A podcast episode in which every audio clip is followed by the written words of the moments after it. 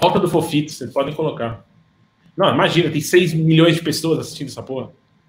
Atenção, boa noite, meus queridos amigos, para mais um MBL News. MBL News, MBL News, MBL News. It's the fucking program for the family. MBL News. Now starring Fofito and Pavinato. Yeah, yeah, it's an amazing program. And Tá be... rádio de Miami, velho? Pois é. Não, não, não, não. Você liga o rádio, você pega o carro em Miami, você sai do aeroporto, pega o carro, liga, liga o rádio. Aí tá tem É que você liga na rádio errada, porque eu já ligo naquela Welcome to Radio Escabroso. Rádio Escabrão. With the great estrelas from Puerto Rico.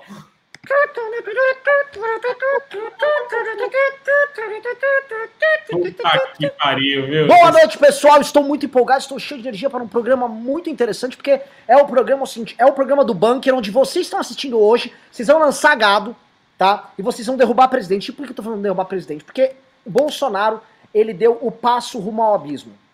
Hoje as declarações de Bolsonaro foi ele pulando no abismo e resta saber se aquela mochila que tá nas costas dele, simplesmente a mochila carregando a lancheira e os brinquedos do Carluxo, ou se há um paraquedas ali. Bolsonaro diz, fui paraquedista! Mas não sei, pra mim ele tá pulando num buraco de onde esborrachará no chão. E por que eu digo isso, tá? Pessoal que tá nos assistindo aqui, prestem bem atenção, já saiam dedando a like, trrr, frite essa, essa live, porque o, o Bolsonaro ele tá planejando seu golpe de Estado, tá? Bolsonaro tá indo pra cima. Ah, Não recebeu o sininho. Outra coisa, eu riso muito desse título, por favor, tá? O título é Vamos derrubar Bolsonaro. Não, muda o título, muda o título, é urgente, urgente, tá? Começou, começou a derrubada do Bolsonaro. E tá sem chat, tá o chat desativado. Pelo amor de Deus, impressionante, viu? Pra quem, o Riso tá organizando esse programa, não consegue fazer o básico. Vocês pedem, pede desculpa pro público pelo seu momento alborguete, assim, Renan. Você tá puto? Porra, isso, caralho, liga esse chat, rapaz! Que porra Não. é? Cadê Tá, o golpe chat? agora, tirei o Renan, só vou ficar aqui eu aqui, porque o Renan fala muita merda, beleza? Pau no cu do Renan. Eu tô sentindo um ambiente muito golpista, entendeu? Acabou. Que golpe? Tá aqui seu golpe agora, seu merda. Somos testemunhas do golpe, fui golpe! É golpe isso aí, rapaz! Ative esse chat, pelo amor de Deus, Rio. Ai, meu Deus do céu, alguém me faz parar de dar risada. Ah, vocês viram que o. Vocês, vocês viram o pânico? O bola voltou pro pânico, né? O Bola voltou? Voltou. Ah, viu o Constan- o Constantino tá comentando todo dia lá.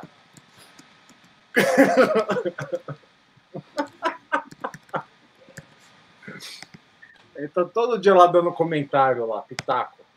Voltei, eu voltei, então, né? O, o Riso é cheio de ficar tirando onda, é o malandrão, né? É o mais esperto aí, é o espertão. Né? É o apressado, apressado come cru, Rafael Riso. É o seguinte, Apressado? Cru, cru, Bom, cru. Vamos, vamos começar o programa. O pessoal, o pessoal veio aqui para ver informação de qualidade, estamos aqui fazendo piadas aqui sobre a galera. Só queria começar o seguinte, pessoal, meus queridos amigos, é o seguinte, tá? É, o senhor presidente da República, Jair Bolsonaro, vulgo o homem mais burro que assumiu o comando desse país, ele hoje, ele resolveu tomar as dores ali ah, dos seus amiguinhos, influ- influencers, youtubers e tal. E é tudo muito engraçado. Porque, veja, ele primeiro quer dizer, e a turma dele sempre diz que não há relação alguma entre o Planalto e esses influenciadores, esses empresários. Porém, tão logo eles são alvo de uma operação que nós ontem já descascamos a operação, já dissemos que não concordamos. Nunca, obviamente, afirmamos também que eles, são, eles não são criminosos. Mas, é, tão logo acontece essa operação, o que, que o senhor presidente faz? Ele toma as dores deles. Ora, não é uma mídia independente, o presidente da República tem que tomar as dores deles. E vai naquele chiqueirinho que ele faz aquelas ações toda manhã. E no chiqueirinho ele dá um ultimato pro, pro Supremo, faz diversas ilações irresponsáveis. Isto tudo acompanhado de uma convocação que houve ontem à noite do senhor Eduardo Bolsonaro, filho dele, prestem atenção, falando que, olha, é, pode ser que tenha uma ruptura institucional.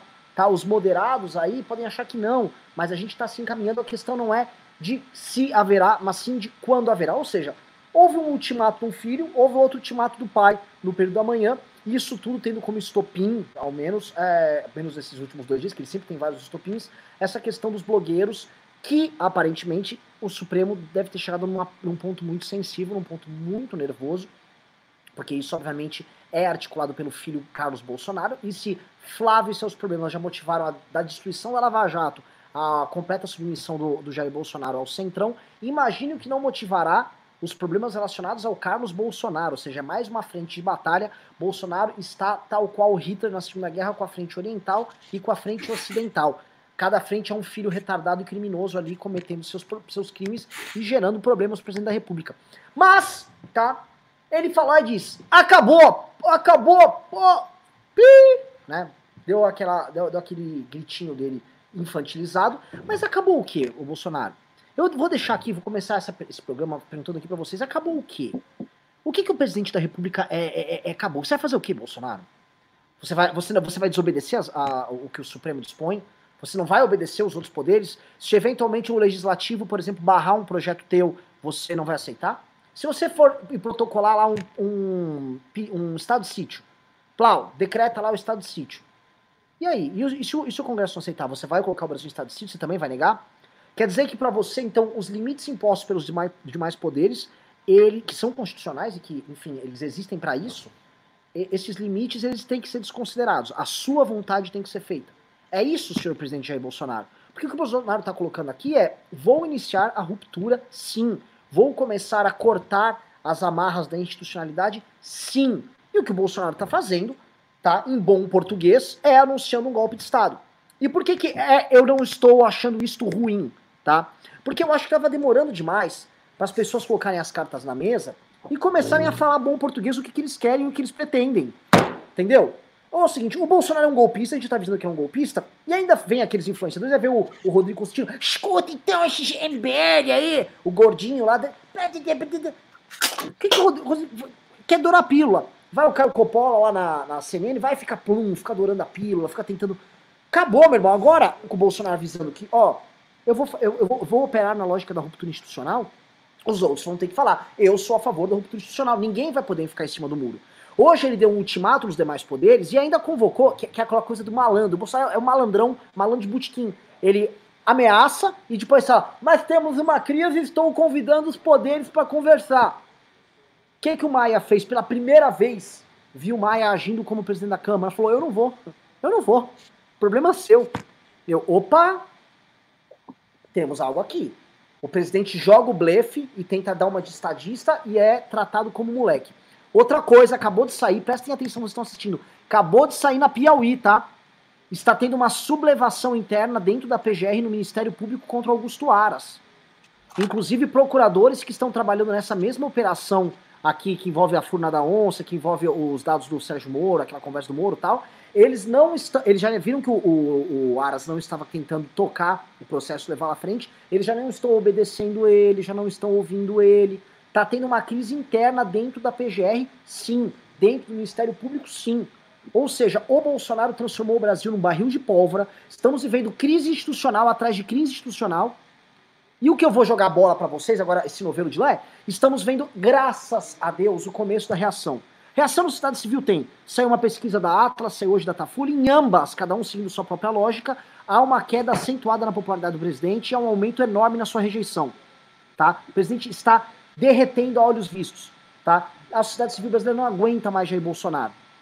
Do outro lado, porém, o que está faltando para ele é coordenação e articulação política. Isso porque o local onde isso deveria acontecer, que chama-se Câmara dos Deputados, tá? o poder por excelência, a casa por excelência que representa os brasileiros, não está trazendo o Brasil para conversar, muito pelo contrário, ela é medrosa, ela foge. Só que o Bolsonaro é tão folgado com seus ultimatos que ele está começando a obrigar até quem não se posicionava a se posicionar. Então eu vou começar passando a bola pro senhor Fofito, tá? Nosso eslavo Zizek brasileiro. Fofito! Você que é do campo da esquerda, Fofito. It's an Fofito. ideology problem, Renan. It's ideology. Vamos, vamos, derrubar esse vagabundo? Como é que você tá vendo Olha, isso aí? Renan, eu vou falar uma coisa para você. É, acho que a gente está experimentando nunca antes na história desse país, como dizia o, o, o nosso, o nosso amigo Lula, Nunca antes na história desse país a gente viu uma crise tão mal administrada. Né?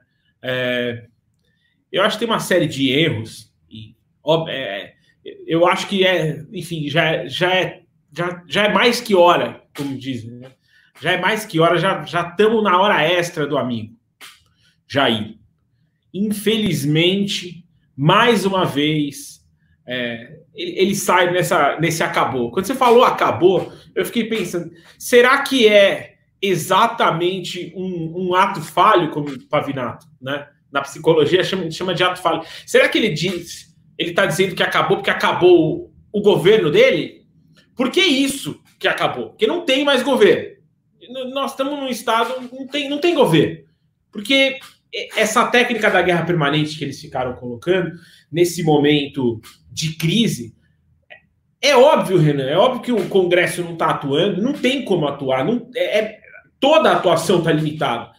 É, essa crise institucional, nesse momento da história do planeta, e aliás, eu acho que é, é muito interessante não só pensar como direita-esquerda ou como brasileiros, é, eu acho que o gênero humano passa por uma crise. Nós temos um desafio como espécie. Uh, o professor é, Harari no, no Sapiens, ele fala da espécie, do Homo sapiens, enfim. A gente deveria estar pensando como espécie. E ele está pensando na família dele, no cercadinho, no filho. Então, mais uma vez, mais uma vez, uma puta de uma cagada, mais um absurdo, mais uma para a coleção. Então, acho que assim, é, o que nós temos sentido, o que eu sinto do lado daqui, de quem está em casa, em isolamento, em quarentena, e se cuidando, e cuidando dos outros, e respeitando a, as coisas. Que, o que está acontecendo aqui é, é que tem uma raiva acumulada. E esse chat aí, para mim, é só essa cara. É uma raiva acumulada. É tanta putificação, é tanto ódio, que as pessoas estão segurando isso. Mas essa corda vai estourar, porque aqueles três gado pingado, aqueles três gado pingado na frente do palácio que ele coloca todo domingo, vai ser pequeno na hora que essa porra acabar.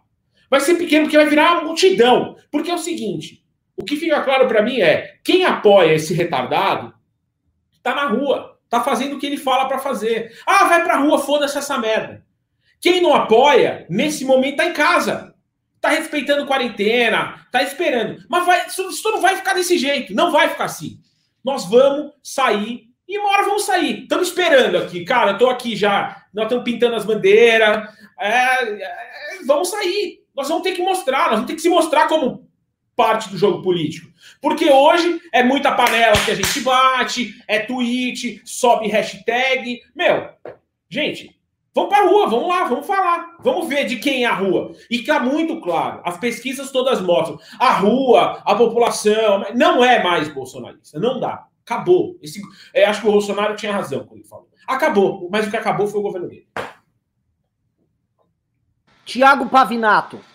Olha, Renan, entre anteontem, ontem e hoje, aconteceu tanta coisa que se embaralhou que eu realmente eu fiquei atordoado esta madrugada. Eu realmente fiquei atordoado com o tamanho, é, é, é, é, com a quantidade de informação e o tamanho das atrocidades que se avolumaram.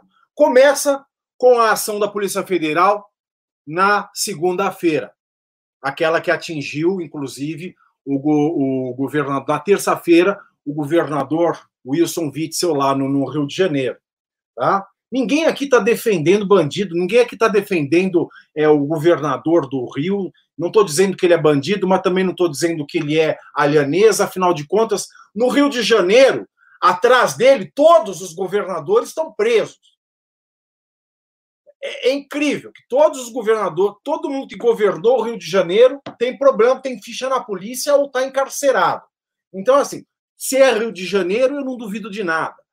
Então, mas assim, desde aquela deflagração da operação da Polícia Federal na terça-feira, passando pela operação é, da Polícia Federal ordenada pelo STF ontem, e passando pela defesa que o ministro da Justiça fez dos ministros bolsonaristas hoje, que ele protocolou ontem à noite e anunciou hoje, às 8, aos oito minutos do dia de hoje, meia-noite e oito de hoje, o André Mendonça, ministro da Justiça e Segurança Pública, foi ao seu Twitter dizer que entrou com habeas corpus preventivo para livrar a cara de Weintraub e Companhia Limitada contra eventual requisição do STF para que eles prestem depoimento. Isso é um absurdo. A gente chegou num momento que ninguém entende mais nada. Se a gente que é operador do direito, a gente que fez faculdade de direito, eu que ainda sou operador do direito, se os advogados, se os juízes, se os estudantes, se quem opera o direito nesse país não consegue entender mais nada, imagina o cidadão comum. Imagina a pessoa que não tem familiaridade com as tecnicidades do direito. Ninguém está entendendo nada. Ninguém está entendendo o aparelhamento de Polícia Federal. Ninguém está entendendo essa questão do inquérito instaurado pelo Supremo Tribunal Federal. Ninguém está entendendo nada das posições do Aras, porque o Aras ontem ele teve um acerto e um erro. Vamos ser bem claros. A ação da Polícia Federal ontem se deu com base num inquérito instaurado pelo STF. E isso é ilegal, isso é inconstitucional, isso vai contra o princípio da inércia do juiz. O juiz ele não propõe ação, o juiz não propõe investigação. Ah, mas o artigo 43 do regimento interno do STF permite o STF abrir inquérito. Permite. Mas se você for lá ler o cabeçudo o artigo 43 do regimento interno do STF, você vai ver que um juiz, o ministro do STF, só pode abrir o um inquérito policial se a ação tivesse dado na dependência ou na sede do Supremo Tribunal Federal. E ao que me consta, ao que me consta, o Dias Toffoli não é a sede do Supremo. O Dias Toffoli não é a dependência do Supremo. O Dias Toffoli não é o Supremo Tribunal Federal. Então, esse inquérito aberto pelo ministro Alexandre de Moraes é totalmente o arrepio da lei. Então, faz bem, fez bem, aliás, o Augusto Aras ontem, reclamar a sua participação nesse inquérito, porque ele é a pessoa constitucionalmente competente para o um inquérito que é, visa a investigar crimes contra o presidente da corte. Agora, andou mal o Aras quando ele disse que as declarações das pessoas que foram afetadas pelas buscas e apreensões foram meramente foram, foram desrespeito à liberdade de expressão. Riso, se você tiver aí o vídeo daquela da Sarah Winter, para mim, Sarah Winter até ontem era nome, é, era nome de guerra no Baixo Meretrício.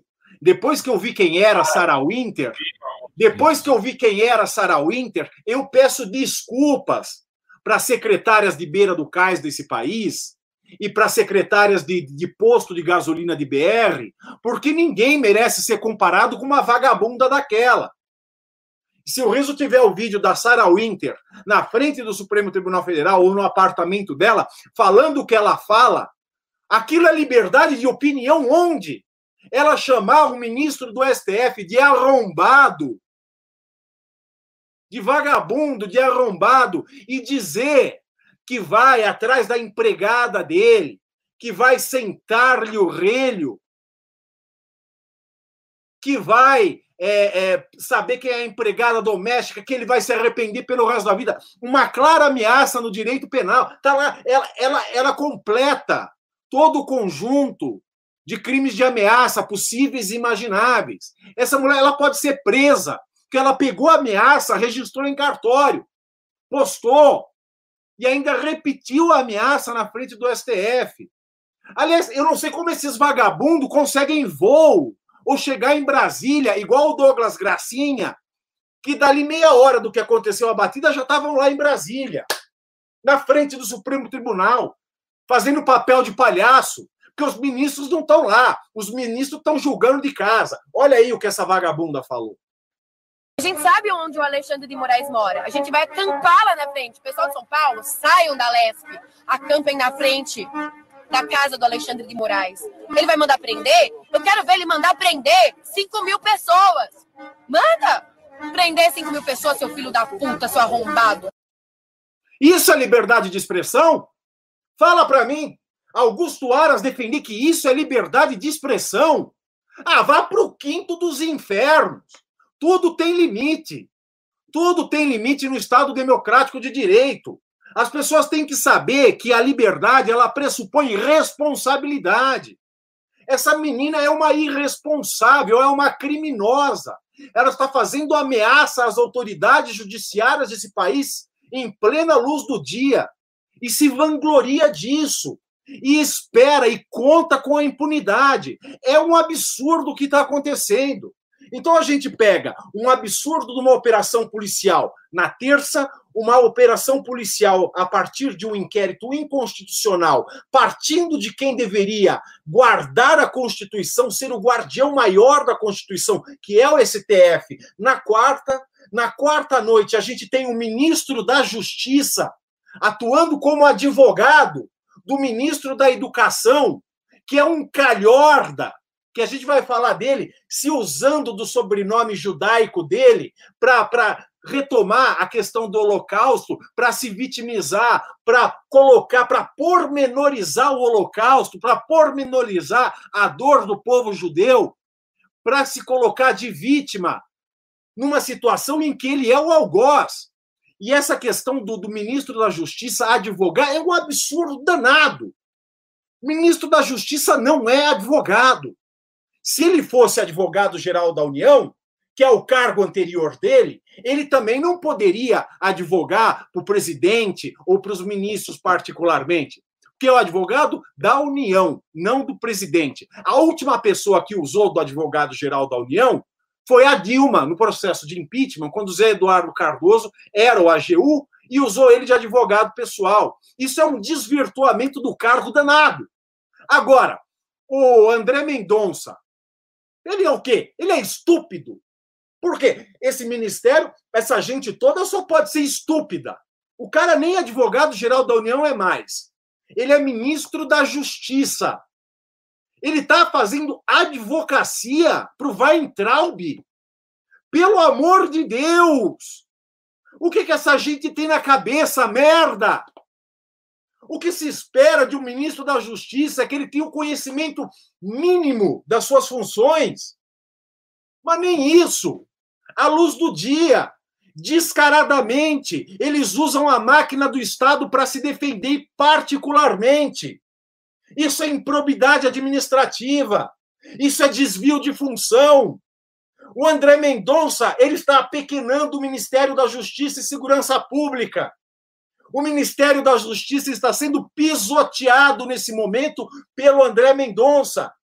É um absurdo ele advogar, entrar com habeas corpus preventivo para defender Weintraub, para defender uma pessoa que fala igual um nazista numa reunião ministerial, que odeia ouvir a expressão povos indígenas, povos ciganos, que só existe um povo, que é o povo nacional. Quem falava isso era nazista na década de 30, que só se podia falar dentro da Alemanha de um povo, que era o povo alemão. E aí, depois, na mesma semana, ele diz o seguinte: ai, eu cresci ouvindo que a família Weintraub é, conseguiu sobreviver aos desmandos de Hitler. Essa frase dele foi tão podre, esse vitimismo dele foi tão calhorda, tão mentiroso, tão salafrário, que o Comitê Judaico Americano se insurgiu, lamentou e condenou essa malandragem do Weintraub. Essa malandragem, essa sujeira. Aliás, hoje também é, teve um post do Pedro Sete Câmara dizendo o seguinte: se as pessoas podem chamar o bolsonarista de gado, por que, que eu não posso chamar judeu de rato? Ó, se, vou, se eu quero saber uma coisa. Se o Pavinato começar a, a, comentar as questões judaicas, eu vou começar a querer falar de questão LGBT. Entendeu? Chega. Não, eu... Pois é, você roubou o lugar de fala do Fofito, mas eu vou entrar nesse assunto. lugar de fala, entendeu? Eu vou entrar nesse mas assunto. Mas é isso. É a perplexidade que eu tô. É, é... Eu, eu, eu, vou, eu vou entrar nesse assunto, Pavinato, porque olha só. Ô, Riso, você tá com o vídeo que eu coloquei aqui? Para puxar, vídeo de agora do presidente da República. Eu te mandei no seu WhatsApp, tá?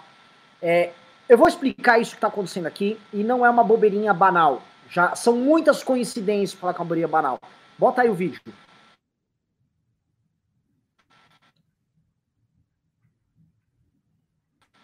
Você de colocar o áudio, isso. É, não tá com áudio. O Riso, o Riso tá se, tá, o Riso tá se esmerdalhando hoje aí, tá? É o seguinte, eu vou passar para vocês aqui que é as referências. Oh, aí, agora, agora vai.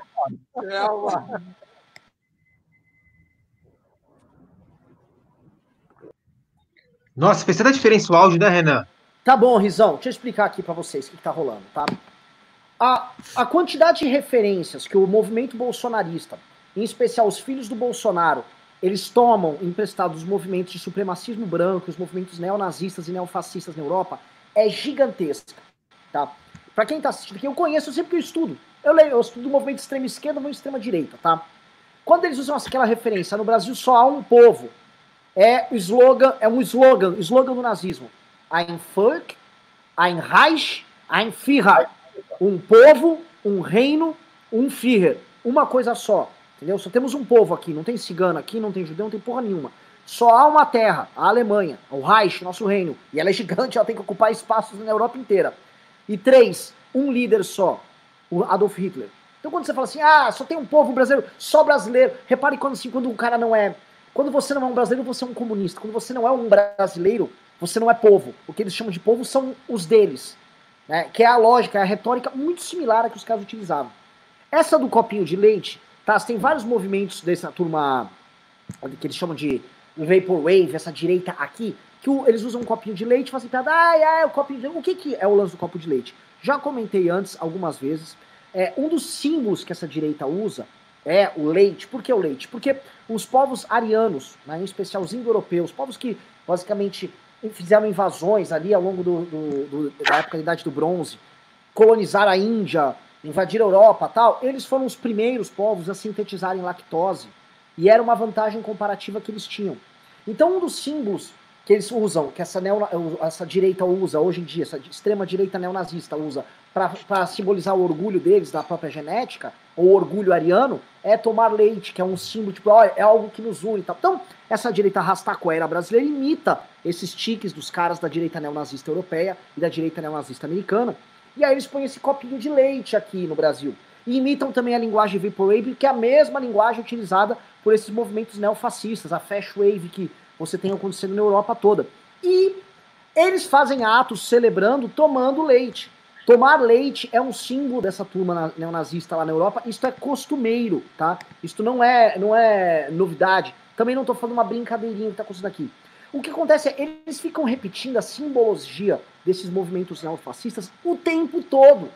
Houve agora uma manifestação dessas que os caras estão carregando caixão no meio da Avenida Paulista, e dentre os caminhões de som havia uma bandeira, não sei se vocês viram isso, de um movimento neonazista, na verdade é uma bandeira de um partido nazista, de um movimento, de um grupo de guerrilha até nazista ucraniano, que os caras utilizaram aqui no Brasil e ficaram ostentando, tá? Você fica tendo repetidamente o uso de simbologia ligada a movimentos nazistoides, e movimentos fascistas ligados a essa direita que não brinquemos, tá? É a mesma direita que o Orbán gosta é, de operar na Europa, é a mesma direita putista, é a mesma direita que o Olavo de Carvalho flerta quando ele vem com aquela conversa de perennialismo, são as mesmas referências, a gente conhece o, o, o, o Fritjof que foi inclusive professor do Olavo, o, o outro que é o italiano, que eu esqueci, o Júlio Zévola, é a mesma referência, é o mesmo tipo de leitura, é a mesma lógica que esses caras operam, que o Olavo de Carvalho opera ali. Não nos enganemos com essa turma, tá? Eles buscam esse referencial mesmo. E eu preciso saber o que, que a comunidade judaica no Brasil quer fazer. Temos um judeu aqui, vou perguntar para ele.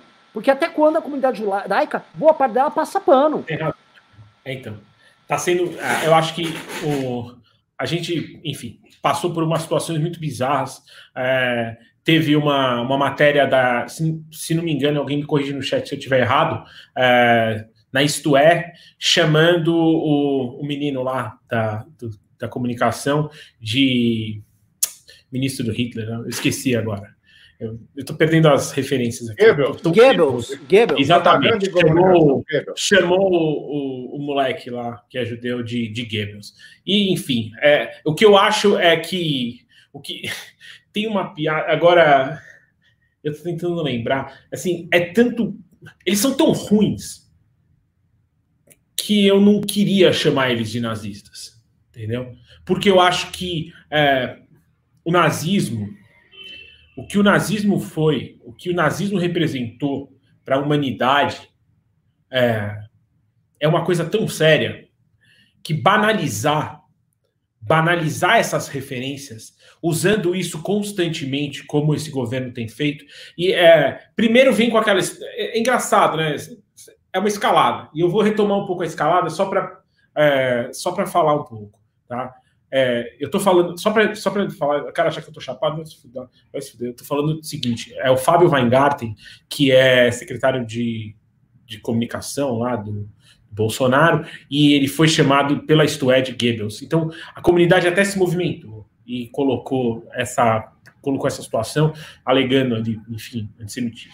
A gente vê uma escalada. Primeiro começou com uma, uma insistência do Bolsonaro de, de colocar essa história de ah, nazismo é de esquerda, nazismo é de esquerda. Meu, é, Yad Vashem, Museu do Holocausto, maior, maior instituição de pesquisa e registro, diz que, enfim, querendo ou não, tá? Não estou dizendo que toda a direita é nazista, mas o nazismo foi um movimento da extrema-direita alemã. Tá? Querer dizer que uh, todo o nazi, toda a direita é nazista é querer dizer que toda a esquerda é stalinista, isso é uma imbecilidade. A gente já. Aqui nós estamos numa conversa de um nível um pouco maior. Mas, enfim. É, então a gente vai, vai nessa a gente vai nessa escalada. Começa com essa história da nazismo de esquerda. É, existe uma normalização de signos nazistas nesse governo. Existe uma normalização. Tá? O que, que são esses signos? É exatamente isso, Professor. Eles estão normalizando signos nazistas. Signos. Tá, então deixa, pode deixar o áudio aberto aí, Renan. Vamos trocando ideia. Porque é o seguinte: são signos. O que acontece é que às vezes os caras extrapolam. Aquele caso do secretário de, de, de cultura, eu fiquei possesso naquele dia. Eu não me esqueço, numa segunda, uma sexta-feira de manhã, começa a vir aquela coisa do vídeo. Então, o que acontece é que às vezes os caras extrapolam, eles passam a chavinha. Porque é, vem vindo numa história toda de, de uma construção de narrativa. Então, é, infelizmente, durante a eleição do Bolsonaro, parte da comunidade judaica se alinhou ao Jair. Tá? Eu conheço pessoalmente, não vou citar os nomes aqui das pessoas, sabem quem são, eu acho que é uma atitude lamentável. Foi uma opção de uma série de empresários. Quando ele se elegeu, mais empresários se, se colocaram em volta dele. Tem a história, uh, isso, é, isso é fato público e notório. Teve um jantar grande na casa de um grande uh, empresário paulistano, né? Da, da, do ramo da construção, conheço o cara, fez um, um, jantar, chamou um monte de empresário e os caras foram lá pedir desculpa para o Jair e se realinhar com ele a convite de um outro grande empresário que apoiou muito a campanha dele. Lamentável. Estou assistindo isso há algum tempo e já falando sempre para a comunidade judaica, isso não vale a pena, esse alinhamento, esse alinhamento é muito problemático. A gente tem conversado isso internamente, mas era uma visão minoritária. Já não é mais, tá? Já não é mais. Com as declarações últimas desse governo, a Confederação Nacional Israelita Brasileira, a CONIB, já soltou algumas notas de repúdio ao governo, tá? É, essa é hoje o que aconteceu essa, essa declaração imbecil de, desse Abraham Ventraub que, que é muito é muito curioso porque ele tem um sobrenome judaico e ele fala judeu era o meu avô judeu era o meu pai judeu ele não se coloca como judeu. Inclusive acho que ele não conhece muito o que é ser judeu. Não tem a menor ideia de que essa ascendência judaica que ele acha que não é com ele né isso diz respeito a ele. E não tem nenhuma ideia. Acho que deveria pegar um aviãozinho, o seu Abraham Ventral, porque ele disse que nunca foi para Israel, deveria ir. Vai até o Museu do Holocausto, vai entender o que porra que é isso. Vai entender que porra é isso. Que o senhor não sabe nada. Comparar a Noite dos Cristais, que é a maior perseguição antissemita, uma noite onde comércios, sinagogas foram queimadas, pessoas foram assassinadas no meio da rua, com apreensão questionável de dispositivos. Existe um processo, esse processo cabe ou não cabe, depõe ou não depõe, isso tudo está sendo discutido dentro do Estado de Direito.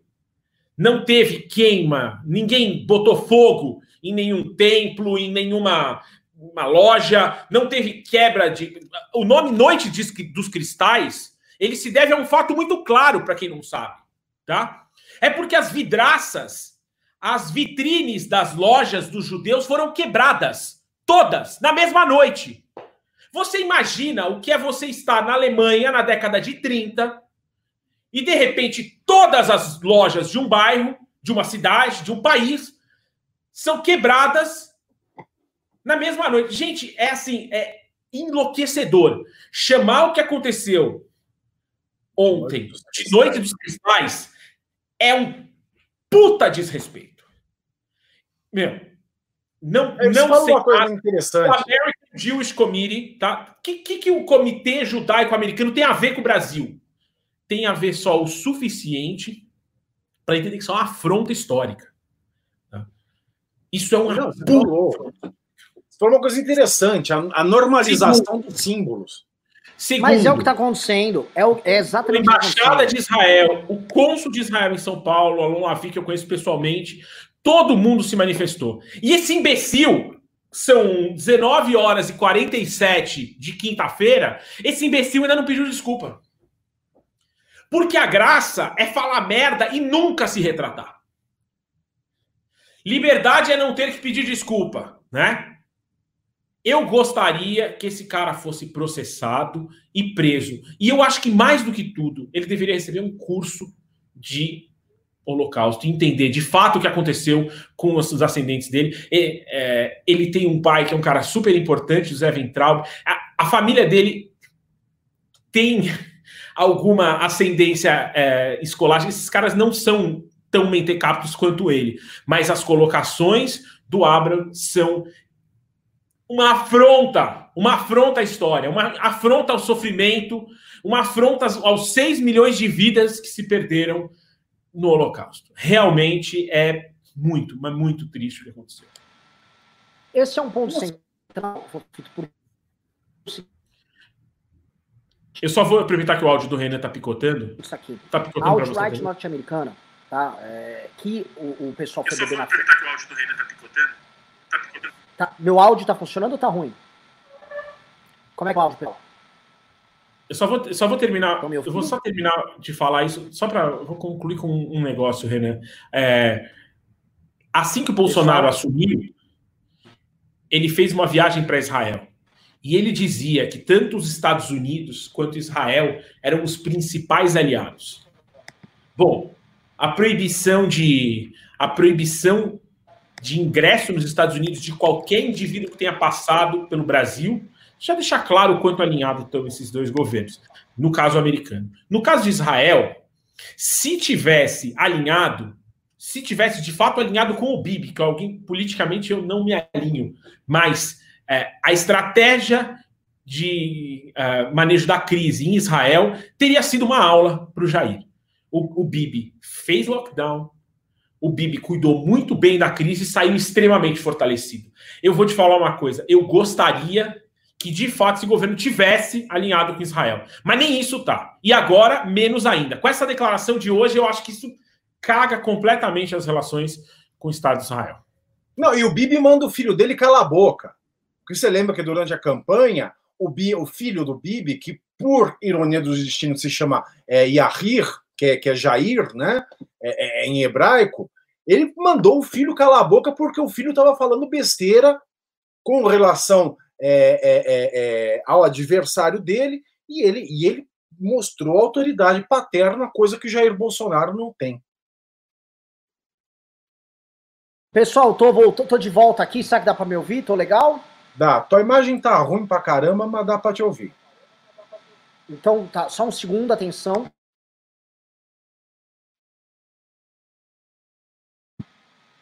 Alô, voltei. Vamos lá. Pois bem, o que está rodando aqui, pessoal? Eu, isso aqui a gente já mencionou no passado, eu já comentei no MBL News, e todo mundo sempre teve muito medo de abordar esse assunto, tá? Quem tá aqui no chat e é esperto e vai, e vai pegar as referências, pegue aí, tá? Ó, montem aí, faça, tem, tem os nossos investigadores aí no chat, procurem sobre Fast Wave, estética do movimento da alt-right americana, foi copiada inteira pela direita brasileira, esse negócio de Vaporwave e tal, tudo cópia, copiaram tudo, em especial quando eles começaram a ter contato maior com o Steve Bannon. O Steve Bannon é um articulador dessa alt-right americana com a alt-right europeia. A alt-right europeia é profundamente ligada a esses movimentos de blood and soil, né, sangue e solo, de quem, ó, tipo, Europa para os europeus e tal, que são movimentos que compram essa linguagem nova. O copinho de leite não é invenção deles, não é, ai, deixa o, tinha um cara lá leitadas, o lance não é o leitinho, o leite é uma representação de outra coisa. E eles gostam de ficar flertando isso. Houve agora uma propaganda que saiu na Secom, prestem atenção, com, como é que é? A, a cópia do Ar, Arbeit macht frei, que é o trabalho liberta, tá? Que eles usaram na propaganda da Secom, que é uma chamada nazista também. Há todo um conjunto de referenciais que pertencem ao nazismo que vem sendo jogado como pílulas, como brincadeirinhas aqui, tá? O Riso colocou, eu separei um aqui, quando o Weintraub fala só um povo, um povo, tá? É exatamente o argumento deles, né? Quando o Bolsonaro fala, quando eles falam lá, sou brasileiro, só, a gente é todo mundo brasileiro, brasileiro, blá, blá, blá. ele unifica numa coisa só, que é justamente o povo para ele é quem o segue. Quem o segue é traidor da pátria. Quem não está com eles não é povo. Um Reich, um reino e um líder só, que é justamente o Bolsonaro. O Bolsonaro não, não, não aceita a ideia de tripartição do poder, não aceita a ideia que outros poderes devam existir, que ele deva compartilhar o poder com outras instâncias e outras instituições. E ele acredita que ele deva governar porque ele teve o voto, ele é a maioria, ele é o povo. Ele sempre fala: eu sou o povo, eu sou a repressão do Brasil, eu sou a Constituição. Então, quando você tem um Führer, um Reich e um povo, o Bolsonaro é que o Bolsonaro é nazista. Tá? Não, eu estou chamando ele de nazista. Ele flerta com elementos e eles naturalizam elementos por diversas questões, desde brincadeira, eles gostam de trollagem, eles são zoeiros de internet, eles acham que eles são muito espertinhos, eles vão ficar usando esses signos de forma críptica, que só eles e os amigos deles vão entender e que o restante não entende. A gente sabe como é que essa galera opera, porém eles ficam nessa normalização, tá? Eu mandei pro Riso também uma foto, Riso coloca aí no ar, deste movimento uh, ucraniano que estava no caminhão de som com o gado, um movimento nazista, até quando a gente vai ficar achando que é coincidência, tá? Essas coisas não são. Ó, a gente tá aqui no ar. Essa bandeira aqui, ó. Tá? É a bandeira dos colaboracionistas ucranianos com os nazistas durante a Segunda Guerra Mundial. Isso não caminhão de som nessas manifestações. Que a Sarah Winter fala em ucranizar. E, e mesmo a Sarah Winter, você lembrou dela? Ela é a Sarah Winter, se vocês procurarem o nome dela, foi tirada de uma militante nazista também. Porque ela era, antes de ser do Fêmen, ela era neonazi antes de qualquer coisa, ela também. Acabei de lembrar dela. Ela também ela já foi neonazi. A Sarah Winter usa este nome. Eu não lembrava da parte neonazi, mas é isso mesmo. É, então assim, a quantidade de referências que essa turma usa, pessoal, é enorme. E eu não tô brincando aqui, não tô aqui fazendo aquele reducionismo que a esquerda usa, tipo, todo mundo é fascista, todo mundo é nazista. Não! O que eu tô falando é, nós pegamos e mandamos pro poder, tá? Os, o maior, a maior quantidade de lixo e excremento possível da sociedade brasileira. Tá? O governo Bolsonaro é o governo dos piores. É o contrário da ideia de aristocracia, o governo dos melhores. O, o, governo Bolsonaro ele pega o que há de pior na nossa sociedade e você leva ao poder esse extrato do que há de pior na sociedade. Então você pega, é todos os exemplos. O Joel, inclusive, está falando isso. Quem o Bolsonaro quer lidar, por exemplo, no agro? É com o agro organizado, o agro tecnológico, o agro respeitado internacionalmente, o agro mais competitivo do mundo? Não! Com eles tem problema. Ele quer lidar com aquele agro do Naban, é o agro dos grileiros, é o agro que gosta, ah, tem que ter armas, não sei o quê. Ele não quer o agro organizado, que é, inclusive, é, sustentável do ponto de vista ecológico, que entendeu a lógica do Código Florestal, entende que o Brasil precisa ter certificados internacionais para vender. Ele não quer lidar. Empresariado, só empresariado mais egoísta, só empresariado que quer ganhar dinheiro, na, que quer lucrar na Como é que o lucro na crise Bolsonaro? O empresariado menos empático, o empresariado que tá cagando para a própria população, o empresariado estilo Luciano Hang. Com quem eu me, eu me junto na política? É Roberto Jefferson, é Arthur Lira, é Valdemar da Costa Neto. O governo Bolsonaro é o governo dos piores. Ele vai pegar o que há de pior e mais ressentido na sociedade. Aí vai vir, você vai peneirando ali, vai ter nazista no meio, vai ter ressentido no meio, vai ter gente maluca no meio. E ele pega esses caras e leva esses caras ao poder. Não é normal um cara como o Alan dos Santos ter ascendência sobre o governo que ele tem. Não é normal um menino doente como o Carluxo, profundamente, profundamente perturbado, cheio de traumas e complexos, ter a ascendência que ele tem num governo, numa das maiores democracias do mundo. E se vocês estão nos assistindo normalizarem e naturalizarem isso, é que já perdeu. Nós perdemos, deu errado. Tiago Pavinato. Olha, é, é uma tristeza muito grande o que a gente está vendo acontecer com o Brasil. Carluxo é um doente, e isso, assim, é muito culpa do PT, tá? Porque a política antimanicomial do PT, que resultou com o Estatuto da Pessoa com Deficiência, que diz que todo mundo é capaz, não existe mais sujeito incapaz, não existe mais sujeito passível de internação, isso garante esse monte de gente que deveria estar no Pinel a estar no poder. Porque o Estatuto da Pessoa com Deficiência, que o PT é, aprovou em 2005, que entrou em vigor em 2016, garante ao desequilibrado mental, inclusive, o direito de votar e ser votado. Então não há nada que se possa fazer contra essa maluquice que está aí. Né? o PT tem uma culpa muito grande, inclusive, de garantir a esses malucos, porque é gente carente de terapia, é gente carente de psiquiatra que está no poder, ele garante a esses malucos o direito de votar e o direito é, é, é de serem é, votados. E eles, e uma coisa engraçada é a tática, é o que a gente sempre fala aqui. Eles usam a tática de bater a carteira e saírem gritando pega ladrão. Eles pegam a carteira e gritam: pega ladrão. Eles têm o gabinete do ódio. E o que é que acontece ontem? A gente vê pela imprensa bolsonarista, exemplo, Rodrigo Constantino, quem tem ódio somos nós. Eles são os ressentidos, os ressentidos somos nós. Eles são os autoritários, eles acusam nós de sermos autoritários. Então, eles descarregam nos seus inimigos todos os seus predicados, de modo a validar esses predicados deles como se fosse uma resposta a nós. Ou seja, isso se chama confundir as pessoas. É a teoria do caos, mais uma vez. E a teoria do caos, ela só tem lugar onde reina a confusão absoluta conceitual. E eles estão fazendo essa confusão direitinho.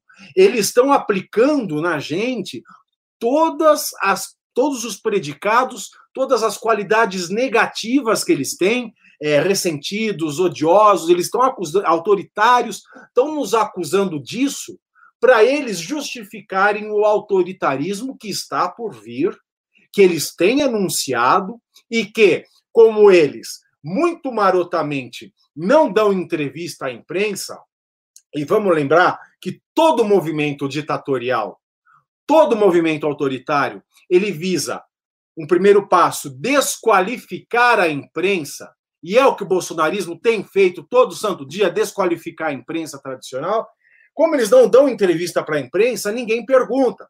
Por exemplo, quando o Eduardo Bolsonaro vai no Terça Insana e fala é, medidas extremas serão tomadas, não é questão é, é, é, é de, de, ser, mas questão de quando, é, medidas, ele fala em medidas extremas, esse jornalismo, que nem é jornalismo, não é? Essa, esses veículos chapa branca, de, de esses, essas extensões do diário oficial, pessoal, que se tornou Brasília, eles não fazem as perguntas que devem ser feitas. O que a imprensa perguntaria? Então, e quais medidas são essas? O que são medidas extremas? Que medidas são? Especifique essas medidas.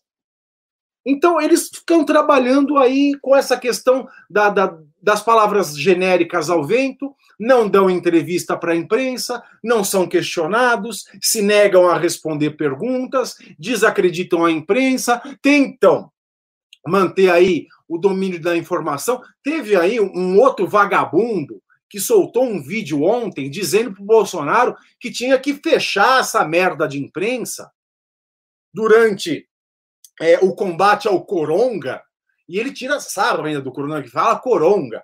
Durante o combate do coronga, tem que fechar essa merda de imprensa, porque só pode ter a imprensa oficial.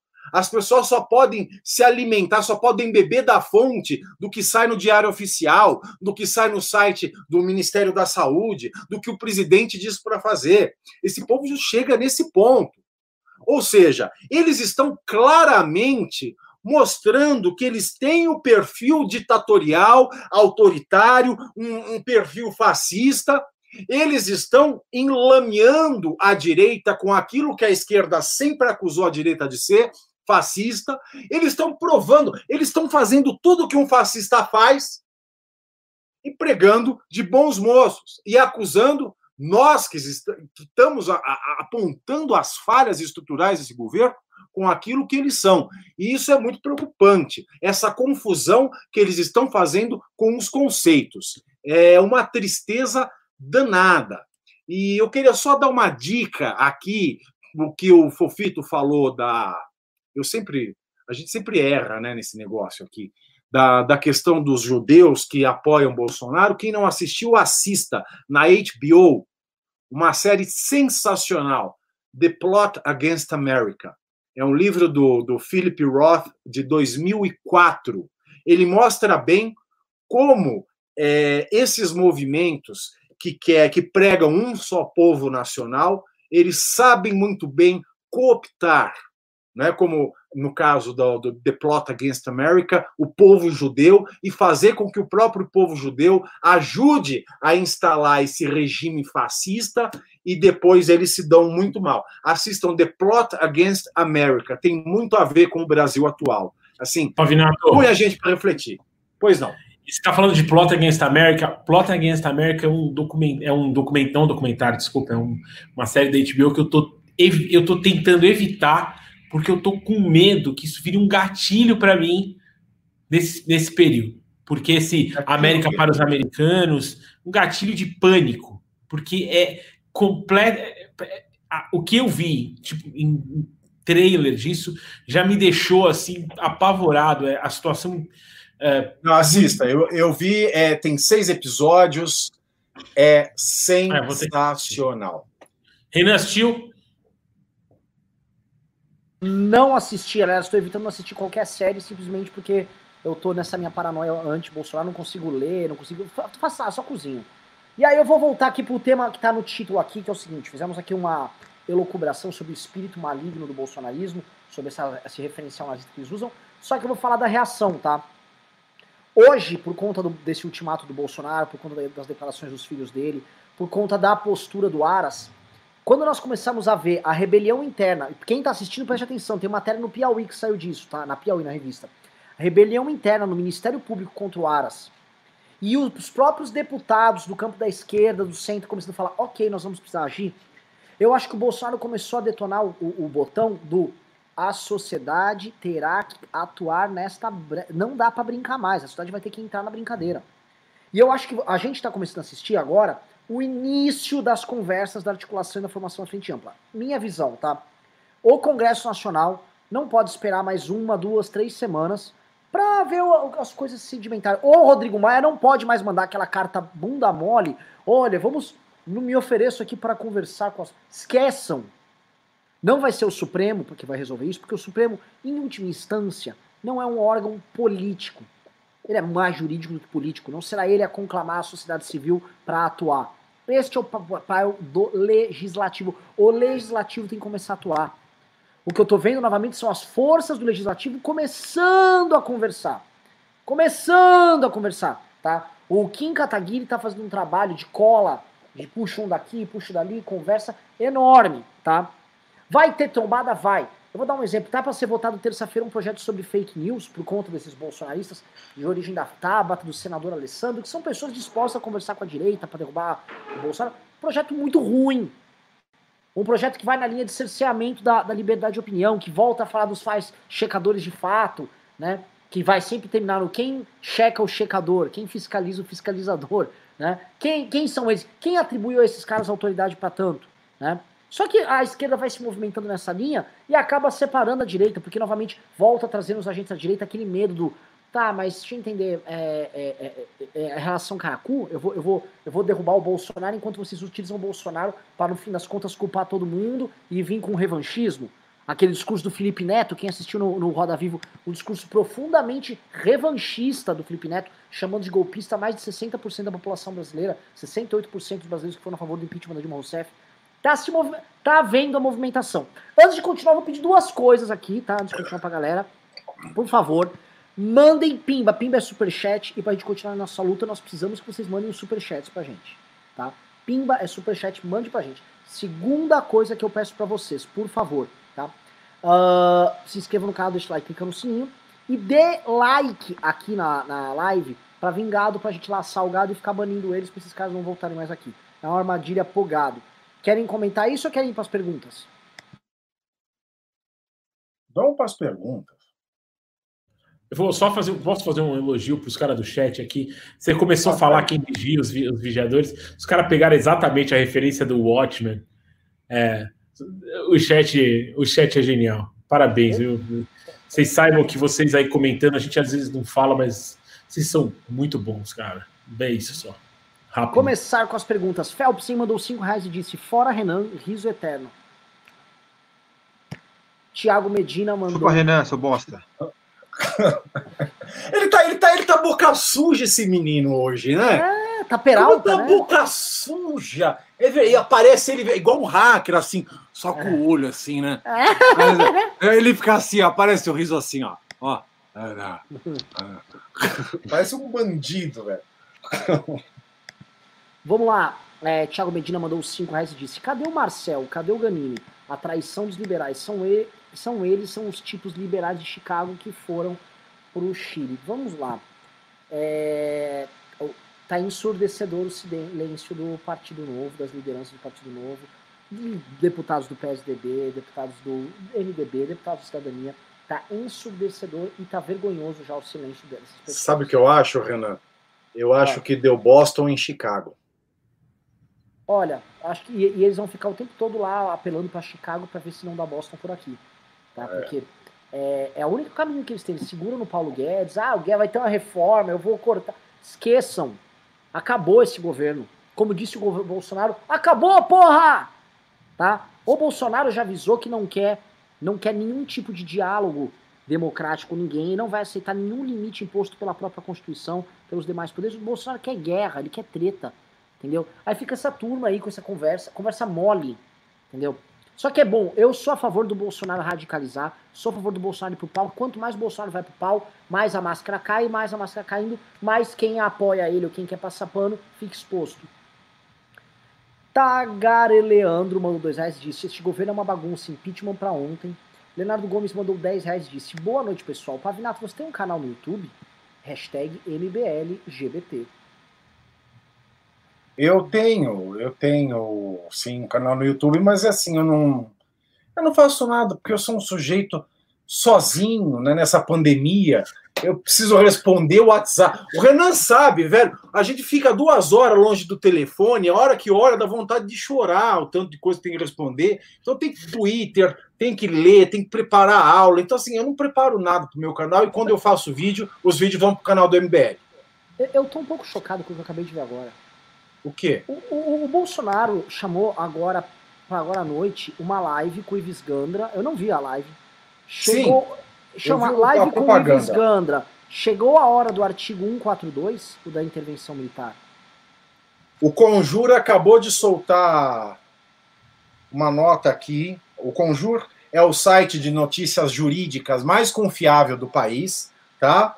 E acabou de sair aqui um texto no Conjur, assinado pelo Ives Gandra Martins, dizendo cabe às Forças Armadas moderar os conflitos entre os poderes. Então o Ives, Granda, o Ives Gandra Martins está apoiando Jair Bolsonaro nessa questão de chamar as Forças Armadas para se sobrepor aos demais poderes. O que eu posso dizer, lamento muito, porque Ives Gandra ficou maluco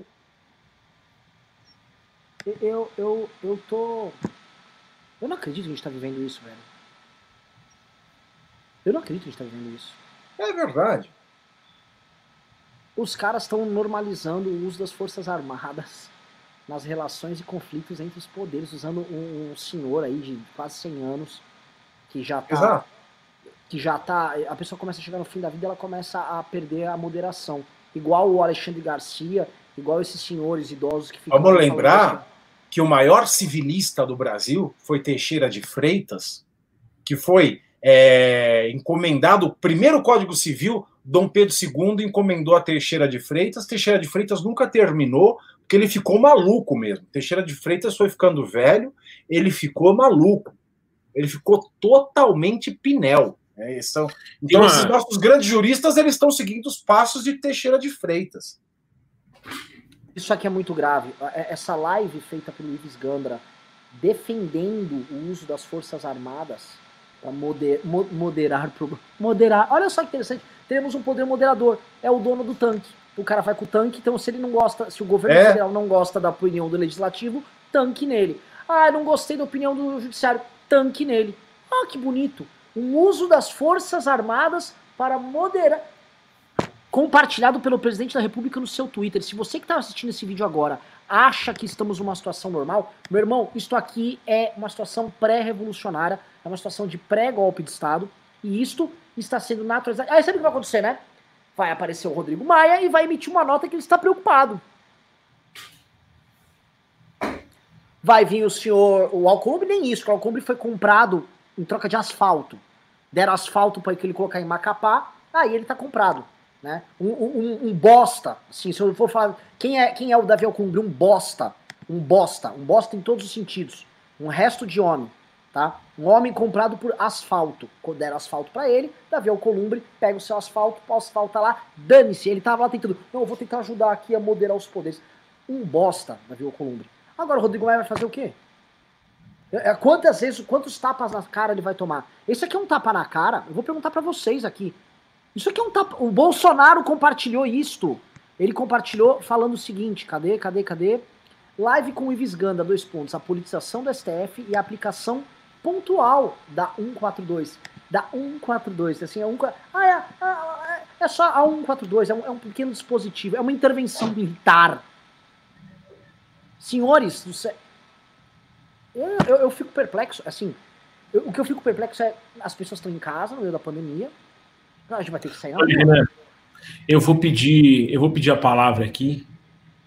É, e eu acho que teve uma maldade que foi feita de novo por essa turma hoje, que foi usar de maneira completamente equivocada um texto de um pastor luterano alemão, que é o Martin Niemöller. E eu vou pedir licença para vocês para recitar esse texto aqui, porque eu acho que a gente precisa dessa reflexão.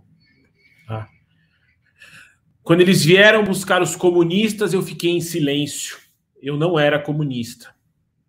Quando eles prenderam os sociais-democratas, eu fiquei em silêncio. Eu não era um social-democrata. Quando eles vieram buscar os sindicalistas, eu nada disse. Eu não era um sindicalista. Quando eles buscaram os judeus, eu fiquei em silêncio, que eu não era um judeu. Quando eles vieram me buscar, já não havia ninguém que pudesse protestar. Ou a gente unifica todo mundo, meu irmão, ou Tá na hora. Já passou da. A temperatura já, já passou do, do limite aqui, tá? E o engraçado é que os bolsonaristas usaram essas lindas palavras do Niemoller a favor deles ontem. O Rodrigo Constantino usou, ele publicou esse poema ontem é, é, é, é, na íntegra, né, para defender o bolsonarismo. Maiores, um dos maiores opositores do Hitler, tá? Um pastor protestante alemão, lutou na Primeira Guerra e fez oposição ferrenha ao nazismo. Então, aqui não, cara. Aqui não. Não. Não vai passar direto assim. Não vai ser, não vai ser com um gritinho na, na porta do palácio que nós vamos tomar um golpe de Estado. Não vai. eu tô, eu tô num grupo com alguns parlamentares, eu tô num grupo com gente, inclusive conheço do campo da direita e da esquerda, todo mundo absolutamente atônito. abs absolutamente atônito. Absolutamente atônito, porque, é, é, novamente, é, é estamos vendo um golpe de Estado sendo escancarado a olhos vistos para toda a população brasileira. Uma tentativa de golpe de Estado sendo justificada da maneira mais torpe possível, é a sociedade brasileira. Ah, que. Ah, ah, ah, como fala, os, os, os, esses deputados aí, né? Que o cara já citaram aqui. Ah, não, não, mas pera, eu estou preocupado aqui com, com a política econômica. Parece que vou cortar um gasto aqui, né? Fingindo que não é com ele. Estes bostas, né? e a bosta. gente tem que parar para pensar, Renan, que ainda bem a gente só tem dois malucos cercando o bolsonarismo que é o, o Ives Gandra e o Modesto Carvalhosa, o falso professor da USP, né? Chamem como quiser. É, fora isso, a gente não vê Manuel Gonçalves Ferreira Filho, a gente não vê José Afonso da Silva, a gente não vê Celso Antônio Bandeira de Melo, a gente não vê ninguém apoiando o bolsonarismo. A gente não vê um Elival da Silva Ramos apoiando o artigo 142 a gente não vê os grandes constitucionalistas do Brasil. Só tem, ainda bem que só tem esses dois malucos. Então, assim, a gente tem que relativizar muito bem e pontuar que eles são uma exceção. Eles não representam o constitucionalismo no Brasil. Cara, é, é assim, quem tá assistindo, tá? Compartilha essa live e comecem a falar com seus familiares. Vocês vão precisar trabalhar. Quando para lá, nós vamos agir. Não há como não ir para a rua contra esse governo. Não há como não conversar com os diferentes. A gente vai ter que conversar com a esquerda. Eu tô avisando para todo mundo. Eu vou conversar. Quem, quem, quem me chama para conversar, vou chamar. É o seguinte: não vão, não, há, não dá para negar que há uma ameaça gigantesca contra a democracia brasileira. E não se iludam quem está assistindo aqui. Quem está assistindo essa live agora, não se iluda, tá? Nós aqui do MBL, se vier uma tentativa, ah, vamos romper, eles vão para cima da gente com a PF que eles aparelharam. Eles vão para cima de todo mundo que é dissidente, vão para cima do Danilo Gentili, vão fechar o antagonista, o Bonner vai ser pego, o Danilo Gentili vai ser demitido lá do SBT, tá? Todo mundo que se opõe vai. Eles vão atrás. O SBT, o SBT já mostrou o alinhamento. O Silvio Santos tirou do ar o jornal porque os jornalistas iam comentar aquela. aquela merda escatolo, aquela escatologia pública que foi a reunião de ministeriado do, do Jair.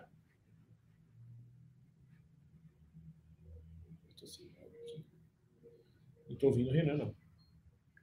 Pera, voltei, voltei. Não, eu, eu, tava, eu tava mudando o título lá. É o seguinte, o que nós temos aqui, tá? Eu gravei hoje um vídeo à tarde tratando disso, dessas sugestões de golpe que houve nessa manhã. Só que o que teve agora, novamente, o presidente da República citando a possibilidade do uso do artigo 142 como um instrumento para moderar esta crise. Ora, se o presidente da República hoje falou que o, o Supremo invadiu atribuições do Executivo, ou mais se impôs ou impôs ordens ao Executivo, como por exemplo chamar para depor o Weintraub, chamar o Ricardo Salles, e ele disse que não vai aceitar isso, e que pretende, se ele, se ele endossa o Ives Gandra, e endossa porque ele mandou divulgar a live com o Ives Gandra, a tese de que as Forças Armadas têm que ser usadas para moderar isso, o que ele está falando é, vou usar as Forças Armadas para chegar no Supremo, ó, não vai fazer isso, meu irmão. Não vai. E se o legislativo fala, vou botar para andar o processo de impeachment e passa, tem mais de 342 votos e passa. Aí ele também vai chamar as Forças Armadas para moderar isso aí? E se, eu, e se ele quiser entrar com um projeto de lei para passar na Câmara dos Deputados? Olha, esse, esse projeto é esse aqui, é um decreto dele. É um decreto assim que me confere poderes para eu dispor sobre tudo que for necessário da questão da questão da imprensa aí. Vou mexer na questão da imprensa, tá? Acho que a imprensa está sendo mentirosa, está fazendo fake news sobre mim, tá? Criei uma lei aqui tá? Que eu vou atribuir multas multimilionárias para quem falar coisas que eu considere inverdades. Aí a Câmara dos Deputados não passa e fala, ó, vocês estão aqui invadindo minha atribuição de presidente, Forças Armadas e você. É isso que o presidente da República está falando. Não se iludam. E o que mais tem são idosos como Ives Gandra, como Alexandre Garcia, como Augusto Nunes, homens que erraram ao longo de todas as suas vidas com escolhas ruins, e agora estes homens próximos, no, no ocaso, no outono da vida, querem brincar com o destino das nossas vidas trazendo novamente ideias porcas e torpes e defendendo um projeto de poder de concentração de poder na mão do filho da puta, velho safado. Que filha da putagem, meu irmão. Que filha da putagem isso. Isso é inaceitável. Que, que filha da putagem. Eu, isso está acontecendo assim, nós estamos vendo isso acontecer a olhos vistos. É bizarro, bizarro, bizarro, bizarro, bizarro. Vou ler aqui. Olha, o Jonatas mandou 5 reais e disse: Pavinato, cadê a posição do OAB nesse inquérito ilegal da STF? Não pois é, não sei o que é a OAB. A OAB, a OAB é um, para mim, é um, um, poço de decepção. Cadê a OAB é, fazendo ação direta de inconstitucionalidade com a MP 966? Cadê a OAB brigando com o presidente? Só briga quando é questão de família do presidente da OAB federal. Não sei, cadê? A OAB serve para quê? A OAB só serve para me cobrar mensalidade, anuidade, só para isso. Me, me, me, cobrar anuidade para não ter nada. Quer dizer, não ganho nada pagando a unidade da OAB. Seja, em Portugal, nessa época de pandemia, a Caixa dos Advogados de Portugal deu 3 mil euros para todos os advogados do país. E não cobrou a anuidade, tá? Deu mil euros por mês. Aqui no Brasil, pergunta se eles suspenderam uma parcela. Pergunta se os advogados daqui que morrem de fome ganharam alguma coisa. Eu não sei para que serve o AB. Não sei. Felice Somaro mandou 10 reais disse: Pavinato, sua posição contra o STF está abstratamente correta, mas no concreto você está defendendo o direito de pessoas violarem seus direitos fundamentais, que é o que essa caterva tenta fazer. Como é que é? Não entendi. Porque o, o STF não pode abrir inquérito. Não pode. O juiz não pode abrir inquérito. Não, não, não tem. Ah. Ele abriu um inquérito sem poder. Aí o Fricesso Moron falou, assim como as comparações com as cinco para jogar na cara deles não fazem sentido. Nenhum deles foi preso arbitrariamente. Em casos como este, em que as autoridades competentes não tomam nenhuma providência contra crimes graves, ao menos o STF tomou, o que é melhor. Deixarmos um grupo totalitário assumir o poder absoluto e destruir nossa liberdade, ou um dos poderes adotar uma interpretação heterodoxa para fazer a lei valer. Eu, você sabe Mas não tem interpretação. Ele atuou ao arrepio da lei contra a gente que está fazendo o arrepio da lei. É o que eu falei. Foi uma operação ilegítima para pegar infratores legítimos. Olha a loucura do Brasil. Uma operação ilegítima para pegar infratores legítimos, vítimas que provaram culpa em cartório. É uma loucura danada. Assim, se você que é operador do direito já tem dificuldade de entender o Brasil, imagina quem não é. A RD Gameplay mandou 5 reais disse: essa atitude do STF agora é resultado do monstro que Bolsonaro alimentou em 19, aprovando tudo que o STF pedia para salvar filho do presidente. É. Hum, é um assim, ponto. É um ponto, mas é, a motivação deles não é porque eles ganharam força, não. Essa motivação desse inquérito é medo. Porque, Renan, esse, esse inquérito nasceu daquela ação contra a, a, a revista Cruzoé. Naquela época, ninguém falou nada do governo.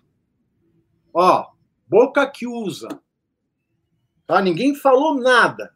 Agora, o desdobramento dessa mesma merda foram descobrir agora, um ano e, e três meses depois, 15 meses depois, ou seja, é muito oportunismo. Né? Alex Cesana Rajab mandou 10 reais disse: o Caio disse ontem algo que explica muita coisa e que não há como discordar, abre aspas. Eles foram longe demais para voltar atrás. Mostra o nível de insanidade do Jair Bolsonaro e dos líderes religiosos que o apoiam. Renan, ah. queria falar uma. Queria botar no ar uma, um vídeo que chegou agora da, da live do Bolsonaro. Deixa eu só pegar aqui o, a paradinha aqui e botar pra vocês Agora tá pondo a carinha, a carinha toda, né? Posso dar play aqui? Tá bem mais bonitinho assim. Por favor, vai lá. Só para complementar, sobre essa, o Augusto Aras, se aparecer uma terceira vaga, eu espero que ninguém ali desapareça, né? Mas o Augusto Aras entra fortemente na terceira vaga. Até pela. Não é, é eu conheci. Isso aí vai o do STF que tá falando, viu? Ô, ô Pavinato, é, ele mencionar isso enquanto é investigado pelo Augusto Aras, isso não. Como é, como é que funciona isso aí? Não é ilegal. Não é ilegal. Não é ilegal? Não é ilegal, mas é antiético. Não é ilegal, mas é imoral. É, mas é imoral. É ilegal. Se ele, se ele aparece para os jornalistas, abaixa a calça e mostra, mostra o para o jornalista lá, faz assim, tal. Isso não é ilegal. Mas isso é imoral. é de uma baixeza, entendeu? É, é contar, é, é, é contar descaradamente que a imoralidade virou regra. Ele fala: olha aqui, eu posso comprar a única pessoa que pode me denunciar.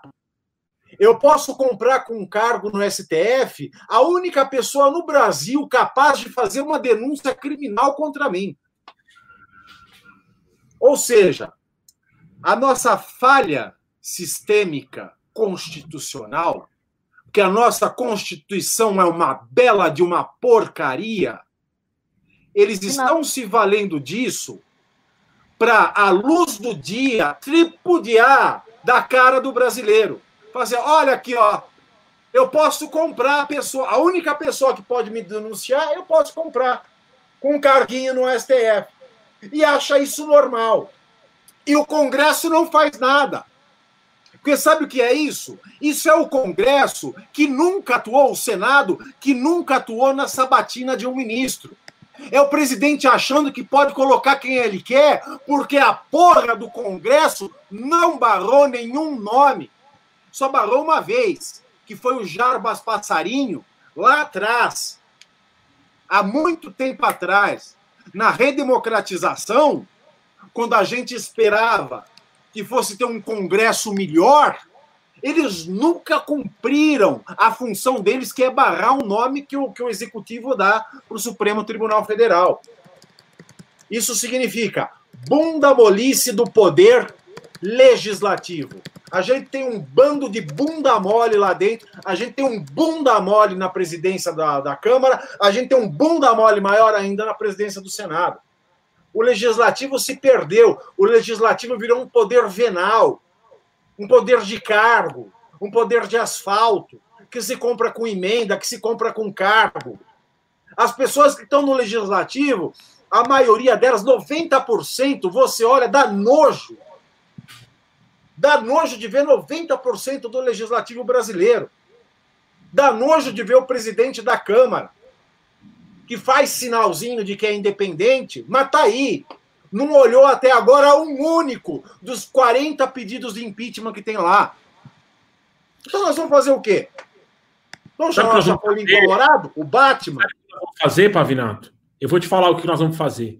Nós vamos perder o nojinho, nós vamos trabalhar com esse congresso que a gente tem, nós vamos articular com as pessoas que a gente precisa. Nós vamos fazer isso, mas o que a gente precisava nesse momento. Não, não, não, não peraí. Peraí, infelizmente, Pavinato, esse discurso de que ah, eles são nojentos, eles são, eles são sórdidos, eles são absurdos, eles são o Congresso que a gente tem. Essa é a Casa Legislativa. Infelizmente, cabe à Casa Legislativa uma série de coisas. E entre elas, a admissão dessa porra desse processo de impeachment. Vamos começar tudo de novo, mas nós estamos aqui para isso. Nós não vamos sentar aqui o bumbum e assistir mais uma vez na história recente desse país, menos de. Não tem 50 anos, o.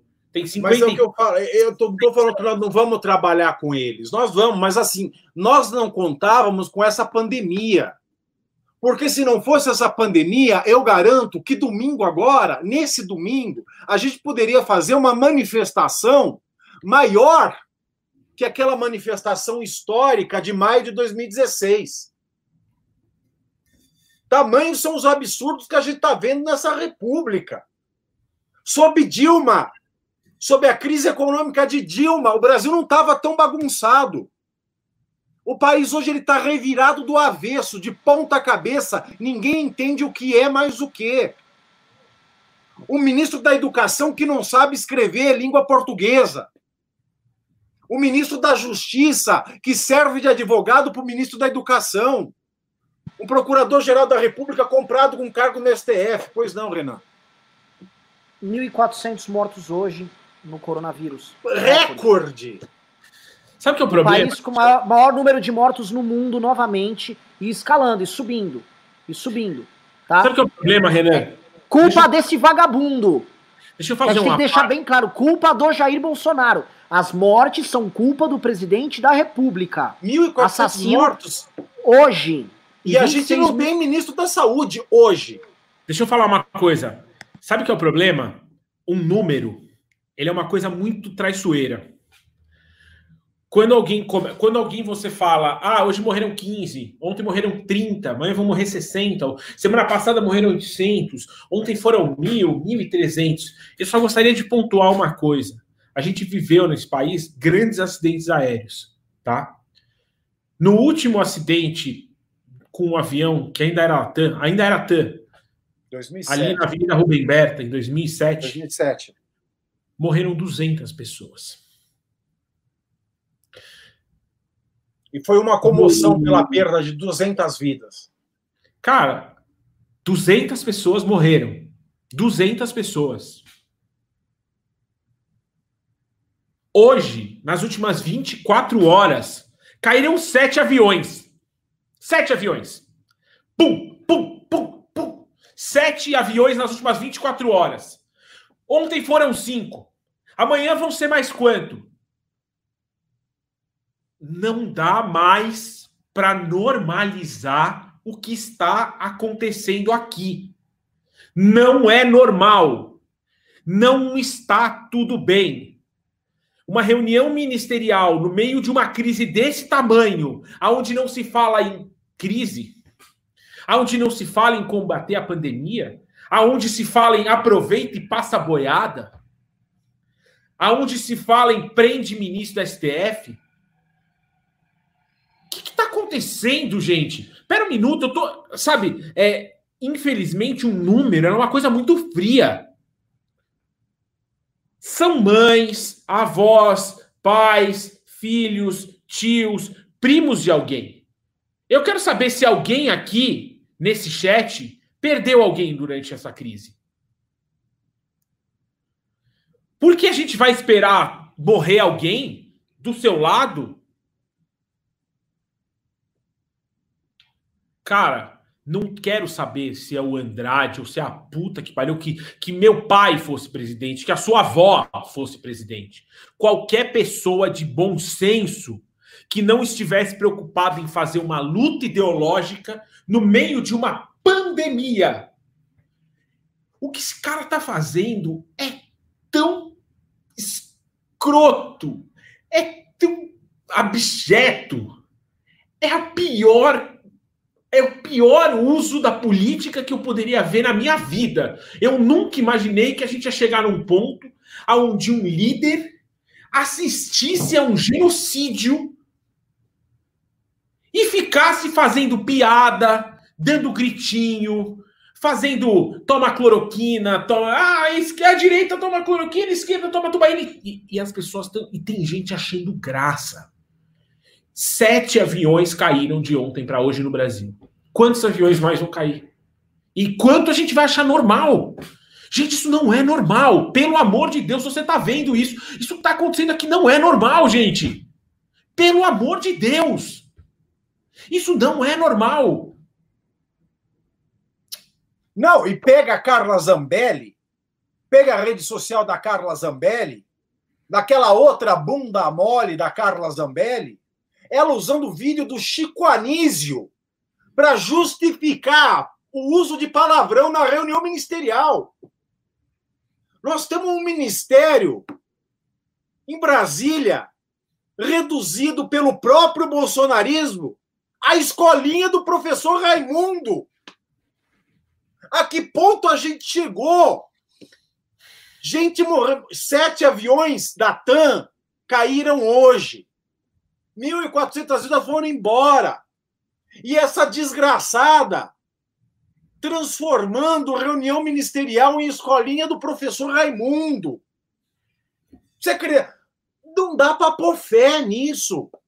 Não é à toa que o Brasil é chacota na Argentina, é chacota no Paraguai. Se o Brasil antes tinha síndrome de vira-lata, hoje a gente tem síndrome de cachorro sarnento que o argentino não quer que a gente entre lá, que a gente tem sarna. A gente vai contaminar o argentino. O paraguaio também vê a gente como cachorro sarnento. Paraguai. Hein? Que tudo que a gente fala assim que não presta, a gente fala é paraguaio. Agora, quem é o cachorro sarnento? Somos nós. Pavinato. Estados Unidos nem se fala. Nós somos Pavinato. cachorro sarnento nos Estados Unidos. Clique Natureza colocou um negócio, eu vou ler, tá? Desculpa atrapalhar a dinâmica do programa, mas colocou o seguinte, eu acho super importante. Perdi a minha tia no dia 5 de abril e um bolsominion falou para mim que foi apenas uma fatalidade. É isso. Mas é isso. O bolsominion vai falar isso. O bolsominion tá cagando. O bolsominion, volto a repetir. O bolsominion, ele é aquela parcela da nossa sociedade que é a parcela mais imunda e mais escrota da sociedade. O bolsominion normaliza absurdos, porque o bolsominion é a expressão política do que há de pior no brasileiro.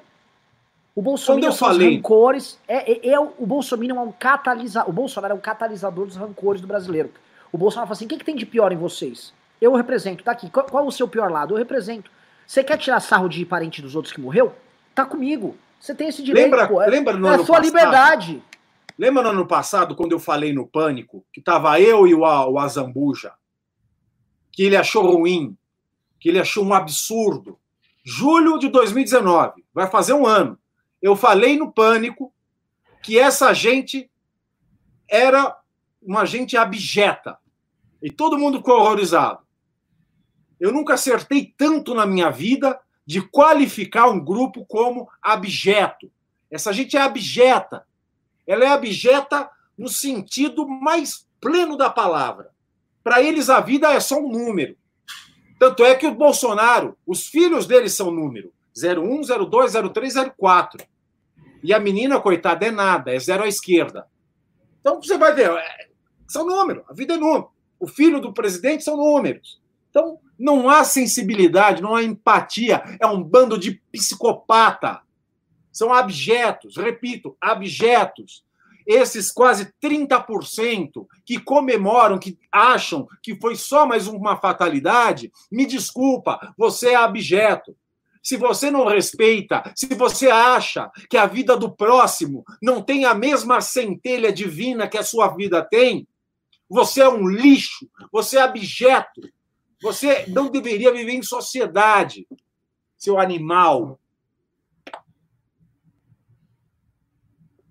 Você está sem luz. O pessoal está perguntando a fonte aqui dos 1393. É a fonte, inclusive, que o Bing da Microsoft usa, que é o que atualiza em tempo real o número de mortes. É a melhor fonte hoje que a gente tem. Eu vou jogar aqui para vocês, aqui no chat. Aqui, ó. Tá aqui, mandei aqui no chat para vocês, tá? É assustador. Agora, vocês acham que é pouco? Eu vou mar marcar para vocês. Ô, Riso, vai, por favor, a, a... Puta que pariu, como é que eu pego aqui? A Pri Weinstein me marcou agora numa conversa que a que a que o Eduardo Bolsonaro teve com o Datena, que o Eduardo Bolsonaro falou o seguinte pro Datena, presta atenção. É muito simples resolver essa questão. Vem as Forças Armadas, elas zeram o jogo, põem os panos quentes e aí a democracia volta. Ele acabou de falar isso. O Eduardo Bolsonaro, este bosta desse surfista, maconheiro, filho da puta, falou isto agora no Datena. Agora, o filho do presidente da República falou isso. Coloca no ar, por favor. Riso, está sem áudio, Riso. Riso deve estar tá colocando lá. O, o filho do presidente da República. Tá, eles estão normalizando a ideia de golpe. E. Vai, por favor. Aí eu vou falar mais uma vez aqui das palavras de Ibis Gandra Martins, onde ele diz que o poder, entre aspas, moderador para restabelecer a harmonia dos poderes não é o STF, são as Forças Armadas, que vêm, botam um pano, pano quente ali, zeram o jogo e depois volta o jogo democrático de novo. É simplesmente isso. E aí eu vou me valer mais uma é, a última vez que as Forças Armadas fizeram isso, ela devolveu o, o, o poder para a população. Quantos anos depois? Quase 30 anos depois. 30 não, 20 anos depois. Ficaram 20 anos colocando pano quente. Alguém acha aqui que vem a Força Armada? Primeiro assim, que interpretação é essa da nossa Constituição? Um poder moderador. Porque eu, não, não, eu, que assim, não existe relação mais conflituosa do que a relação entre executivo e legislativo. Ela deve ser conflituosa. Ela, por essência, é conflituosa. Então imagina, qualquer coisa vai ser motivo para você falar que você precisa usar, por exemplo, as Forças Armadas contra o Executivo, contra o Legislativo. Diz que Forças Armadas uma democracia é poder moderador. É... Esses caras estão cagando o constitucionalismo agora. As Forças Armadas nem poder são. Só existem três poderes: o executivo, o legislativo e o judiciário. Os caras Força Armada não é poder. É, é, eu, eu acho o seguinte, tá? Nós precisamos urgentemente começar a trabalhar e falar abertamente na queda do Bolsonaro. Há um golpe em curso. Os ataques, ao meu ver, tem que ser sentados no Rodrigo Maia. Não dá para ele ficar fugindo. Não dá para o Rodrigo Maia ficar fugindo do assunto. Ele tem que se pronunciar amanhã. Amanhã. O presidente do STF tem que se pronunciar amanhã. O bosta do gordo, filho da. Desculpa aí, Kaki, você é gordinho. O bosta daquele, daquele vagabundo do Alcolumbre que tava hoje tentando eu quero tentar moderar aqui o que tá acontecendo, só porque deram asfalto para ele, deram asfalto para ele, ele tá lá falando. Que isso, gente? pelo amor de Deus, cara. Outra coisa, Rodrigo Maia, você fala, ó, eu não tenho condição de liderar isso, então fica quieto. Monta uma frente parlamentar e você só endossa o que a frente parlamentar fizer, tá? Você não precisa se responsabilizar por nada. Há hoje conversa para abertura de uma frente parlamentar que toque isso. Há mais de 300 votos tranquilamente para derrubar o Bolsonaro hoje. Ah, precisa de 342? Sim, vamos para cima do Centrão. Aí vamos para os votos que restam do Centrão. Mas hoje os partidos de centro, de direita e de esquerda são a grande maioria da Câmara dos Deputados. Para cavar mais 42 votos é trabalhar, é trabalhar. Agora, não dá. O que, que é isso? A Dilma, tá? Eu vivi o impeachment da Dilma Rousseff intensamente como eu estou vivendo o impeachment do Bolsonaro. E falo para vocês, a Dilma jamais avançou neste campo igual o Bolsonaro está avançando. A Dilma jamais avançou nisso igual o Bolsonaro. Ela sugeriu.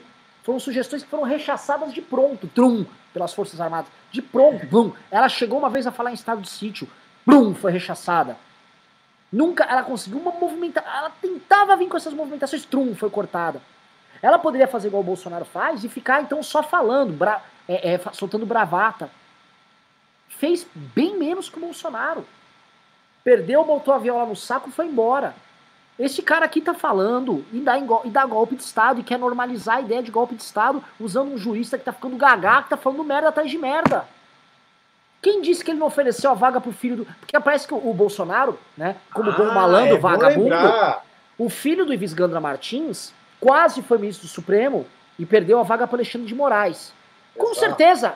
Pra, pra, qual é o preço dessa declaração do Ives Gandra Martins, onde ele joga toda a carreira dele no lixo para virar um, uma espécie de a, apologista do golpe militar do Bolsonaro aqui? Ele, tá, ele pre... quer vai virar o Gami Silva da vez. Ele vai virar o professor Gami Silva, que fez o AI-5.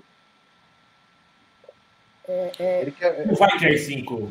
Uma, uma mulher aqui, a Maglu Oliveira, falou: o professor vive a pede todos os dias o impeachment do Bolsonaro. Nós protocolamos o impeachment do Bolsonaro já faz um mês, tá? Nós estamos nessa do impeachment já faz bastante tempo. Agora, o que está acontecendo aqui ultrapassa e extrapola qualquer limite. Ultrapassa e extrapola qualquer limite. Se vocês estão assistindo, estão achando isso normal, eu, eu, tô, eu tô em choque. Eu tô, eu tô, em, eu tô absolutamente em choque. É, é... Acho que precisa fazer alguma coisa. Não... É Cara, eu tô atônito. Eu tô atônito. Tá assistindo o caso da democracia de novo no Brasil. Exato, exato. E assim, né? Novamente, um parlamento liderado por homens fracos, fazendo seu papel de. Porque o parlamento tinha que brecar isso, era o parlamento que brecar isso. Os governadores têm que brecar isso já. Parlamento, governadores, federação de prefeitos, todo mundo tem que falar, cala a boca. E não dá para falar, olha, então acho que chegamos num diálogo. Não tem diálogo com o terrorista. Não se negocia com o terrorista. Bolsonaro é terrorista. Terrorista você tira e depois você prende ele. Tá? Não tem diálogo com o Bolsonaro. Não existe diálogo republicano com essa gente. Com essa gente você que tirar do poder e depois você vai pôr em cana, porque eles são criminosos. É só isso. Não tem. Se falarem, ah, Renan, vamos conversar com o Bolsonaro. Não vão, ninguém vai conversar, não existe conversa. E se vocês ouvirem algum político falando isso, esse político é um canalha. É um vagabundo. Não existe mais diálogo possível com essa turma. Então, Renan, vamos só para só deixar claro, porque eu acho que talvez as pessoas que estão aqui no chat agora não sabem exatamente o que diz o artigo 142 da Constituição Federal. Eu vou ler, porque talvez. Você está você tá um leitor hoje de primeira, né? Não, não, eu Lê tô, aí, eu tô, eu estou enchendo, vai, lê aí. Eu tô achando que tem um problema de interpretação de texto. Se alguém aqui no chat. Se, eu, eu, eu tô levando você. Lê aí, porra, Fofito, lê aí, velho. As Forças Armadas, constituídas pela Marinha, pelo Exército e pela Aeronáutica, são instituições nacionais permanentes, portanto, instituições permanentes e regulares, organizadas com base na hierarquia e na disciplina, sob a autoridade suprema do presidente da República e destinam-se à defesa da pátria, à garantia dos poderes constitucionais e, por iniciativa de qualquer destes, da lei e da ordem. Tá? Ok. Alguém leu, eu disse a palavra poder em algum momento? Então, não, pelo amor de Deus, interpretação de texto. Isso é, é só ir para. Inclusive, o que você acabou de ler, o que você acabou de ler, o que, que garante? Garante que o STF, junto com o Legislativo, por exemplo, podem chamar as Forças Armadas contra o Bolsonaro. Porque se é ele o agente de instabilidade entre os poderes, se ele está ameaçando a democracia, as Forças Armadas podem sim surgir em conta, mas de que forma? O problema é esse. A Constituição ela não diz de que forma. Tá aí, mais uma vez, a porcaria do texto constitucional. De que forma isso vai se dar? O Exército vai, vai ocupar a presidência? O exército vai pegar, vai prender esse eu vou, eu vou, eu vou ler as perguntas aqui, pessoal, mas em respeito ao pessoal que eu não estou com cabeça para ler, eu quero trabalhar já. Claro, vamos lá. É, vamos lá, o Phelps mandou cinco reais e disse. Não, tô até tonto, velho. É... Quer que eu leia, Renan? Quer que eu leia? Você tá meio. Você tá meio... Uh... Eu lê tô, aí, lê aí. Tô, lê aí, o Fofito, o Fofito tá leitor hoje, vai lá. Não, não, achei aqui, achei aqui, achei aqui, tá? Cristina Vale mandou 18,90 e disse, cadê o novo? Eles estão mudos. O novo tá covardado. Alcione Luiz Piccoli mandou 20 reais. Felipe Azim mandou 5 disse, o que aconteceria se Bolsonaro recusasse entregar o celular à PF, já que esse inquérito é inconstitucional? Não é esse mesmo inquérito. Mas não tem, tá, então o povo tá fazendo confusão de tudo. É o que eu e falo, ninguém, ninguém tá entendendo nada. Eu tenho uma pergunta pra caralho, vamos ler. Vamos ler. Simone Sakovski mandou 50 reais disse: Muito obrigado, MBL. Vocês estão praticamente sozinhos e lutando incansavelmente. Obrigado. Sim, gente, cara. Um dia sem ódio de Ivan mandou 5 reais disse: Por que essa direita paga pau para as manifestações da Ucrânia? Segundo os padrões deles, o Euromaidan não era para ser considerado globalista? Pois é, quis fechar com a, com a América e com a União Europeia. Rodrigo mandou 5 disse: Porra, Renan, Sempre que nem quando uma mãe carinhosa faz um agrado, você tem que agradecer. A minha mãe trouxe bolo e café para mim agora há pouco. Muito obrigado, mamãe. Thiago Medina mandou 10 reais e disse: Para mim, o principal erro do MBL é que direita democrática foi não ter acabado com o Bolsonaro em 2016, quando o voto do impeachment ele imaginava o Ostra. Cara, o Holiday fez um vídeo memorável atacando ele. Memorável. Só que a sociedade civil brasileira levava ele com brincadeira. E o nosso próprio público, nossos seguidores, não façam isso aliado. Vocês sabem que a culpa disso é do Mick Jagger também, né? O maior pé frio é. da história. É. Vocês sabem, vocês, vocês sabem. Não, não, mas vamos andar, vamos andar, que é muito pimba. Vai, vai. Phelps mandou se disse, Fofito, sempre me incomodou vai Traub esconder seu judaísmo para caber no grupelho bolsonarista. O cara apaga seu judaísmo. Vergonha. É verdade. Esse cara é um escroto. Segue. Alex Cesana Rajab disse, o Weintraub é o ministro mais nefasto desse governo, por seus maus feitos e pelo Ministério da Educação ser talvez o mais importante. Fato. Oliver Droll, 10 reais, disse: Pavinato, minhas escusas, mas sou da linha do Reinaldo Azevedo em relação ao inquérito. Não é da coisa, ele explora bem as razões. A lei de 1980 deve ser atualizada frente à internet. É... Ok, mas quem é que atualiza a lei, querido? Quem atualiza a lei é o legislativo. Frice Somoro mandou 5 reais disse, aliás, vai rolar dossiê sobre a Sarah Winter? Tô evitando compartilhar o excelente feito, o excelente feito pelo Meteoro, mas tô quase fazendo isso. Timing é tudo. Não, vamos fazer sim. Rafael Amorim mandou 5 dólares disse, nunca gostei de leite, ainda mais hoje. Cadê o Brasil, o país do café? No, no Brasil, tudo que é bom é misturado. Hashtag somos todos café com leite. mano Fora mitômano. Fora mitômano. Psicomáquia mandou 10 disse, PT ama a Dinejap, sol queima a madeira de Israel. Thiago Félix mandou 2 disse, o general Heleno também disse que a nota dele era genérica. FR mandou 5 dólares de Pavinato, segundo seu tribunal, quais deficientes não teriam direito à plena cidadania? Até entendo sua ironia, mas seja responsável com as palavras. Não entendi. Hum, é, eu também não entendi. A pergunta é que a gente responde. Eu falei, eu falei do, eu falei, eu falei do, do, dos, dos deficientes, eu falei aqui dos deficientes mentais. das pessoas que realmente têm psicopatologias. É disso que eu falei. Agora eu não entendi a tua colocação. Juliano Lerner mandou 5 reais disse: Pessoal, indo nessa linha, como fica a relação do Brasil com Israel? E sobre o Marcel, tá triste ver a preguiça dele se impor, lamentável. Normalmente o pessoal do Partido Novo tá fazendo cálculo eleitoral em vez de fazer o cálculo dos próprios valores. Bruno Paliano mandou 10 reais e disse: Renan e MBL, gostaria que vocês cobrassem também o ranking dos políticos. Eles passam pano demais e os seguidores deles, a maioria são gado bolsonarista, eles são contra o impeachment. Novo ranking dos políticos é a mesma coisa, cara. A galera fazendo conta aí pra ver se perde like. Psicomáquia mandou dois reais disse: Pavinato até ontem defendia o 4-2 contra o Bozo. Ah, é? Você defendia o 4-2 contra o Bozo? Opa! Ué, Parelli... O artigo 42 está lá. Ele quer usar, é. mas também pode usar contra ele, do jeito que está escrito. Ju Parelli mandou 5 dólares e disse: Ai, Renan, não fica assim que você me assusta. Você é sempre tranquilo, mas eu tô com medo do Bozo. O que a gente pode fazer para defender? Veja só, eu não tenho medo do Bolsonaro no game político. No jogo político, Bolsonaro está derrotado, ele foi destruído. Nós estamos esclarecendo para um número enorme de pessoas, cada vez mais maior no Brasil, quem é esse bosta. Ele perdeu, ele não é a maioria das pessoas. O jogo político ele perdeu. Ele está agora querendo, após perder o jogo, virar a mesa, derrubar o tabuleiro e criar um jogo novo, que é o jogo do golpe. Este jogo me preocupa porque ele é fácil de ser resolvido tendo a sociedade organizada e os demais poderes atuando. O que me assusta é o silêncio de quem deveria estar tá agindo, tá? É isso. Mas nós vamos derrotar ele. Bruno mandou dois reais e disse: Eduardo Bolsonaro apoiou isso, Renan. Sim. Roger mandou cinco, disse Bolsonaro na live dando a entender que pode dar vaga pro Aras. Nós... Vimos, já divulgamos.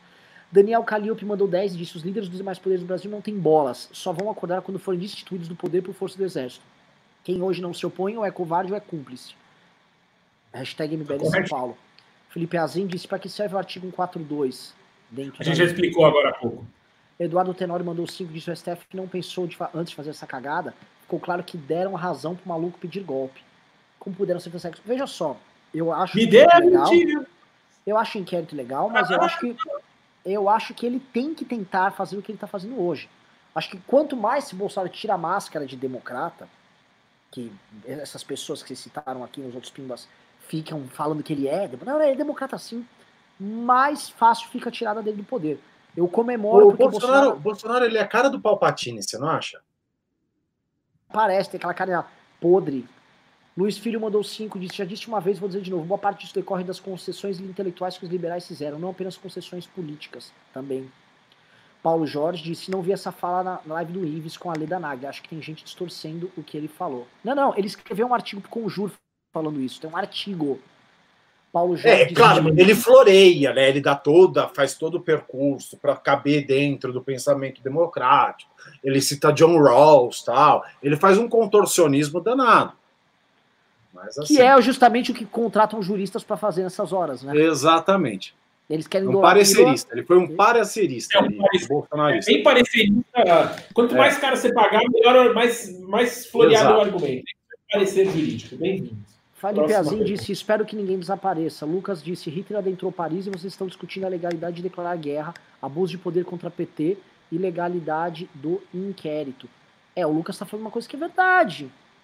O Bolsonaro tá jogando, tá atirando com revólver, a gente está aqui com espadas, falando: ah, vamos. Bom, eu acho que o inquérito é legal. É, o inquérito é ilegal. Nossa questão é: pela legalidade, nós conseguimos derrotar Bolsonaro, nós não precisamos nos tornar um monstro, tá? Para você derrotar. Ou seja, quando você é, enfrenta monstros, o perigo é você se tornar um monstro. Quando você olha para o abismo, o abismo olha de volta para você. Exato. Eu vou dizer uma coisa. Essas buscas e apreensões podiam ser pedidas no bojo da CPMI da, da, das fake news, que está rolando no Congresso. Não foi por quê? A cagada não é cagada é usar a cagada é usar o, o remédio errado.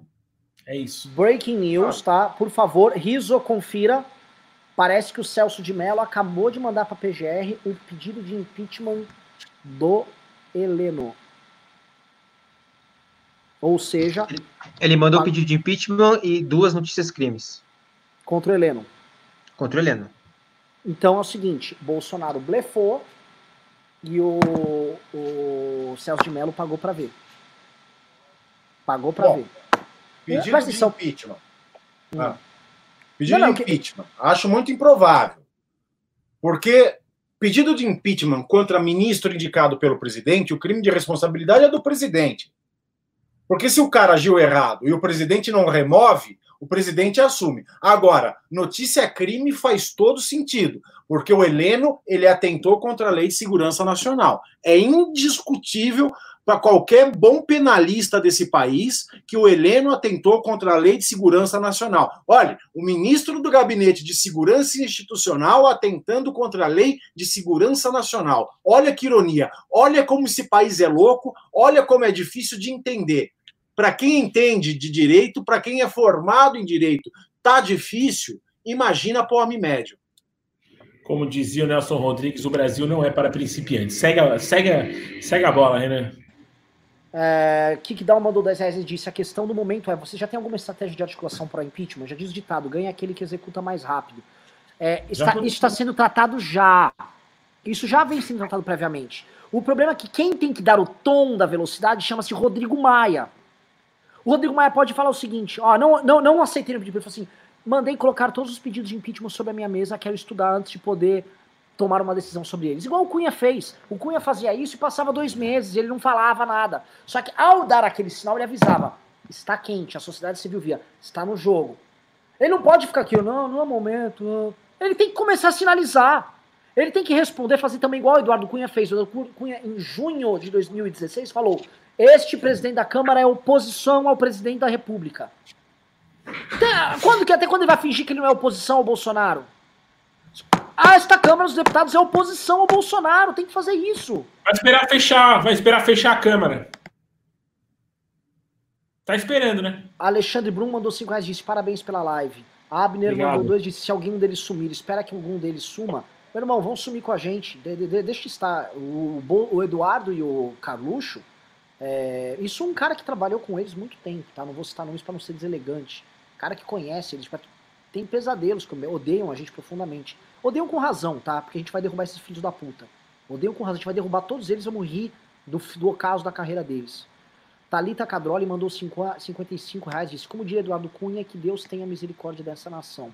Amém. Ah, se, ah, se fosse ele na presidência da Câmara. Oliver Droll mandou, uh, disse, a série Years and Years também é ótima. Luiz Carlos Salles disse, será que os políticos não se deram conta que por conta da tibieza foram preteridos na É isso. Quem foi frouxo se ferrou.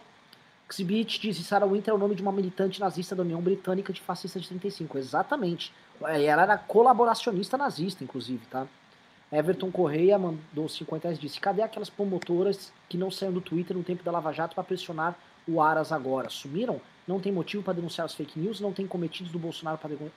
É o seguinte: como eu re reportei, está havendo uma briga dentro do Ministério Público contra o Aras já o Ministério Público não está aceitando essas posições do Aras. E não, e assim, não se mudam. Mesma coisa vai acontecer na PF, já está acontecendo. Tá? Então, tudo que tá, esse aparelhamento que o Bolsonaro está fazendo está custando um preço bem grande. E as instituições estão em rebelião. A crise está começando a pegar fogo já.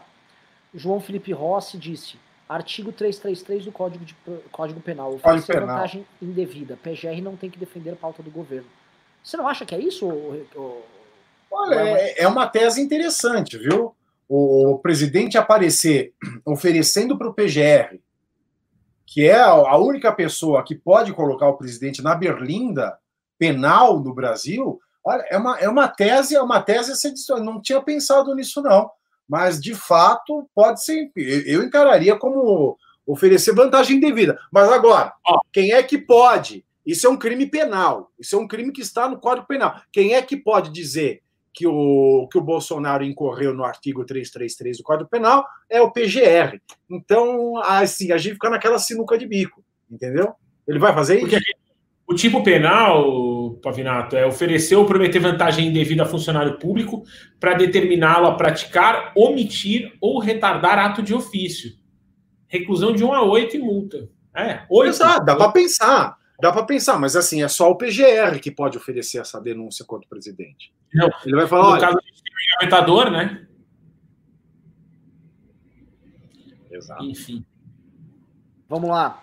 Eduardo Bezan disse: Pavinato, Reinaldo comentou a tese de alguns juristas de que o artigo 43 do regimento foi escrito em um contexto sem internet e redes sociais, 1980. E como uhum. foi recepcionado pela nossa CF, ele pode abranger ataques virtuais feitos ao STF. Qual Nossa, isso é muita viagem. Isso é, uma, isso é uma puta de uma viagem. numa viagem no espaço sideral. Que ele fala. É, quando. É, eu vou abrir aqui, tá? O regimento interno do, do STF, porque é, é importante que a gente leia isso, porque eu estou com ele aqui aberto já. Eu vou chegar aqui no artigo 43, tá? Artigo tá. É grande pra caramba isso aqui, ó. Artigo 43 ocorrendo infração à lei penal na sede ou dependência do tribunal, o presidente instaurará inquérito se envolver autoridade ou pessoa sujeita à sua jurisdição, ou delegará esta atribuição a outro ministro. Tá? É isso que ele fala. Não Eu dá para ter uma ilação elástica disso. É o ataque bom, Tá ok. Teve ataque contra o Poder Judiciário, eu posso fazer esse exercício. Mas não cabe nesse artigo. Esse artigo não fala ataque ao Poder Judiciário, ataque à instituição, ataque ao STF. Ele está falando de uma infração penal que acontece dentro da sede, que pode ser um estupro lá dentro. Pode ser uma, uma agressão física, um assassinato. O, o, o, o Janot entrou lá na sessão e matou o Gilmar Mendes, como ele inventou naquela mentira do livro. Esse caso é do artigo 43. Não tem nada a ver com o ataque ao Poder Judiciário. Nada a ver. Essa é uma ilação que não cabe. No meu ponto de vista, essa é uma ilação irresponsável. Porque essa ilação garante que os ministros do Supremo eles tenham uma posição, eles sejam um cidadão de primeiríssima categoria na sociedade brasileira. Aconteceu qualquer coisa contra mim, eu vou lá e instauro inquérito. Vai virar Tribunal do Santo Ofício da Inquisição. Não pode isso é para coisa, é para coisa do tipo que eu falei. O Janot entrou, matou lá o ministro, é um crime que aconteceu na sede e nas dependências. Então o judiciário, lá o STF, ele pode abrir um inquérito. É esse, a mens legens é essa. O sentido, o espírito, a essência da lei é essa. Não cabe ilação. A lei poderia, nos anos 80, falar de crimes contra o Poder Judiciário. Porque a pessoa podia ir num jornal e falar contra o Poder Judiciário. Ah, já existiam jornais nos anos 80. A pessoa podia ir na televisão falar mal, olha, eu quero matar o juiz do, do Supremo Tribunal Federal. Essa hipótese já existia. Mas não é isso que está no artigo. Não é isso que está no artigo. Basta ler o artigo. Essa é uma ilação irresponsável. Inclusive porque esse capítulo é um capítulo da polícia do tribunal. Ele Exato. É, é enfim, Exatamente. Tem que ler tudo com calma, tem, tem que colocar as coisas no contexto. Uma coisa não tem a ver com a outra. Porque é a gente, sim, colocar o Supremo Tribunal Federal na categoria de Tribunal da Inquisi do Santo Ofício da Inquisição. Ou seja, tudo que se fizer contra eles é a mesma coisa do Bolsonaro, tudo ele poder reclamar Forças Armadas. Quando o Bolsonaro fala, ah, não está de acordo comigo, eu invoco 142. Não está de acordo comigo, o STF vai invocar o artigo 43 do regimento interno. Essa, essa norma, esse artigo não tem nada a ver. Nada a ver. É necessário o Ministério Público, sim, para fazer o inquérito penal. Ele não pode prescindir disso, porque senão caia o princípio da inércia judicial e o juiz ele vira o inquisidor mor da nação Gente, brasileira. Estamos presos nesse tema aqui há muito tempo. Vamos lá. Uh, Steve Alive disse é provável que Bolsonaro está se aproveitando da situação do Brasil para avançar com os poderes. Lógico. André Pastello disse grande, grande sugere as Forças Armadas como moderador diplomático dos poderes. Não intervenção. Não, Gandra sugere as Forças Armadas como moderador. Que moderador diplomático, é, Lei Pastrello? Não tem poder moderador no Poder Brasil. moderador, pelo amor de Deus. Então, quer dizer, uma, um órgão não eleito pela sociedade, sem representatividade, sem, sem fiscalização dos demais poderes, porque como é que funciona? Como é que, como é, como é, que, como é que isso se regula? Ele quais tá são os contrapesos? É, quais são os contrapesos que a gente vai ter? Aí ele vai decidir quando ele é? Quem, quem chama ele? É o Bolsonaro que vai chamar as Forças Armadas? Como é que funciona isso? Quem, quem decidiu que ele é um poder mundial? É o algodão entre os cristais? Isso, é, isso, é, isso é conversa mole para justificar golpe. É, Maglu Oliveira mandou 50 euros. Maravilhoso, viu? Mantém esse povo de pé, Maglu. Pera, Pe- ela mandou uma- um bonequinho dançando. Muito obrigado. Roqueiro Nato disse: Bolsonaros nunca, jamais. Roqueiro Nato disse: Bolsonaros nunca vão se importar com a pandemia porque já falaram. Se minha mãe morrer, paciência. Exato. O Jair falou isso da mãe dele e o Eduardo falou da- das avós. Lucas Gemal disse: as lives do Terça Livre têm audiência de 100 mil online, números maiores que as ouvidas do Vila 301. Na opinião de vocês, isso é bot? Será que esses números dão fôlego a eles? Se eu disser pra vocês que a maior parte das lives, inclusive dos veículos de imprensa, tem bot. E se você for no Google, ah, se quiser eu posso no Google, boto 50 mil pessoas aqui, basta comprar o bot lá. E agora, inclusive, na, tá em promoção aqui na, na, na pandemia. Ah, só lembrar uma coisa. Renan, que o, o, o Roqueiro Nato falou da mãe. Vamos lembrar que o Carluxo concorreu com a própria mãe. Eles não têm apreço nenhum pela própria mãe. Vão ter apreço pela sua? Não, não vão. Vamos lá. É, Alberto Seabra disse: a história do filho do Ives faz sentido. Ele só ofereceu a terceira vaga para o Aras se houver essa vaga. É, já está falando na própria reeleição. Leonardo Bruno falou: será que o MBL não esteja caindo na armadilha que é para o STF cair? Que armadilha, Eduardo? Explica melhor. Lucas Lugão mandou 10 euros, disse: toma o pimba. Vocês poderiam chamar pessoas de esquerda para live. O que acham? Ah, tá aqui, ó. É, o fofinho é foto. da esquerda. Ontem o pastor Caio Fábio estava aqui também. A gente é muito Lá. democrático. Vamos lá, vamos lá, vamos lá, vamos lá. Rose Vasconcelos disse: o Brasil está devastado, não podemos deixar o golpe acontecer. Já temos 100 motivos para tirar essa crime família Bolsonaro do poder. Sim. Ah, temos que subir o centrômetro logo, está praticamente pronto, é questão de detalhe agora. Eh, Felipe Rodrigues disse: panos livres fazendo lavagem de dinheiro ao vivo, o Gengivudo mostrando que Breaking Bad é real. Tem, não vi, mas enfim, não vou perder tempo com, com lixo. Sérgio Fernandes disse: para Bolsonaro não tem meio termo, ou ele toma conta do país, ou se perde de vez. Para Rodrigo Maia é perigoso marcar posição agora. Cara, não tem perigoso. É, é a mesma coisa que você fala assim: olha, o impeachment vai trazer uma crise. Hello. Já somos o país que mais morre no mundo do coronavírus, já temos uma crise econômica, temos a crise política sem precedentes. Já estamos na crise. Você acha que vai piorar? Vai piorar com ele lá. Gabriel Trujillo mandou: Renan, vamos juntos, usem a gente, vamos pressionar com tudo cada político. Vamos lutar todos contra esses filhos da mão. Entrem nos grupos do MBL, Gabriel. É mbl, é, é, participe.mbl.org.br tá? participe.mbl.org.br é, venha fazer parte dos nossos grupos de WhatsApp. Eu sei que o Riso quer divulgar o nosso canal alternativo aqui à fábrica.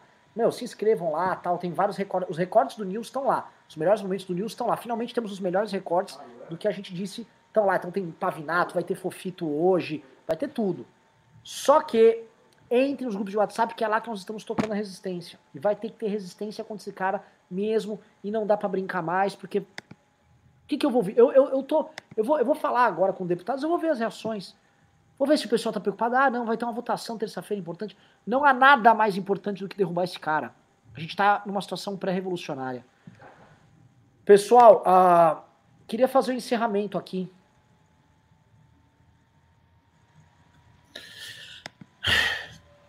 Fofito. Meu Deus. É, é, gente. Tempos, tempos sombrios à frente, né? Acho que a gente corre o risco de, como naquela cena do, do da saga Star Wars, episódio 1, quando o Imperador Palpatine acaba com a República e todo mundo aplaude. A gente corre o risco de ver a República cair com aplausos bolsonaristas de um terço desse país. É muito, muito triste o que se desenha na nossa frente. E como diz, de fato, o nosso antigo presidente da Câmara, que Deus tenha misericórdia dessa nação. Muito triste o que a gente está vivendo. Não tem nada para falar, não. Eu quero fazer silêncio aí pelas mortes de hoje, pelas 1.400 mortes de hoje. Riso. Eu queria pedir para as pessoas de novo se inscreverem no nosso canal da fábrica, mbl.org.br fábrica. E é, também fizemos um nova, novo canal no Instagram, que é o Fábrica MBL. Lá a gente tem um formulário para quem quiser ser membro nosso, quem quiser ajudar na questão de cultura das páginas. Por favor, entrem e ajudem nós. Valeu!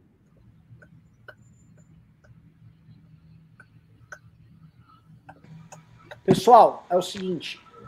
Quem acompanha o MBL News, quem acompanha essa live, quem acompanha nosso canal, quem acompanha nosso trabalho, sabe que a gente vem alertando para esse momento, que seria o clímax, que era o clímax golpista. Um ano atrás, este movimento foi atacado de todos os lados do campo da direita, inclusive gente que está do nosso lado hoje. O Nando Moura está do nosso lado, nos atacou, traidores, tá? Estamos ajudando o Centrão, todos eles, porque a gente alertou, esse cara quer dar um golpe de Estado. Nós avisamos antes de todo mundo que esse cara quer um golpe de Estado. E o golpe está acontecendo debaixo do nariz de todo mundo, tá? E a gente precisa denunciar o golpe. Nós precisamos enfrentar. E não há mais conversa, não há o que fazer. É, impi, é fora Bolsonaro. Não há outra bandeira. Não existe meia bandeira. Não existe. Tem uma frase do, do Nucky, Nucky Thompson, não lembro. É, é do série Boardwalk Empire. Acho que é Nucky o nome dele. Me corrijam aqui, tá? Ele, ele falava: There's no half gangster. Não existe meio gangster. O que ele quer dizer é o seguinte: se você for fazer algo pesado como ser um gangster, no caso do Nucky Thompson, ou se você for fazer o um impeachment, ou se você for, vai tomar uma posição importante da sua vida, você não faça ela pela metade. Não existe meio impeachment, tá? Não existe, assim como não existe meio golpe. O Bolsonaro não vai dar meio golpe. Vou chamar as Forças Armadas aqui, der um golpe para moderar as coisas, depois ela, ela vai embora, tá? Então, assim como não existe meio golpe, Bolsonaro não existe meio impeachment. É impeachment e ponto. E fora Bolsonaro e ponto. Todo o resto é dissonância, todo o resto é diversionismo, todo o resto é perda de tempo. Quem é contra é colaboracionista, é cúmplice e é vagabundo. Quem é contra o impeachment é cúmplice e é vagabundo. Esse é o recado aí para todo mundo. Obrigado e boa noite.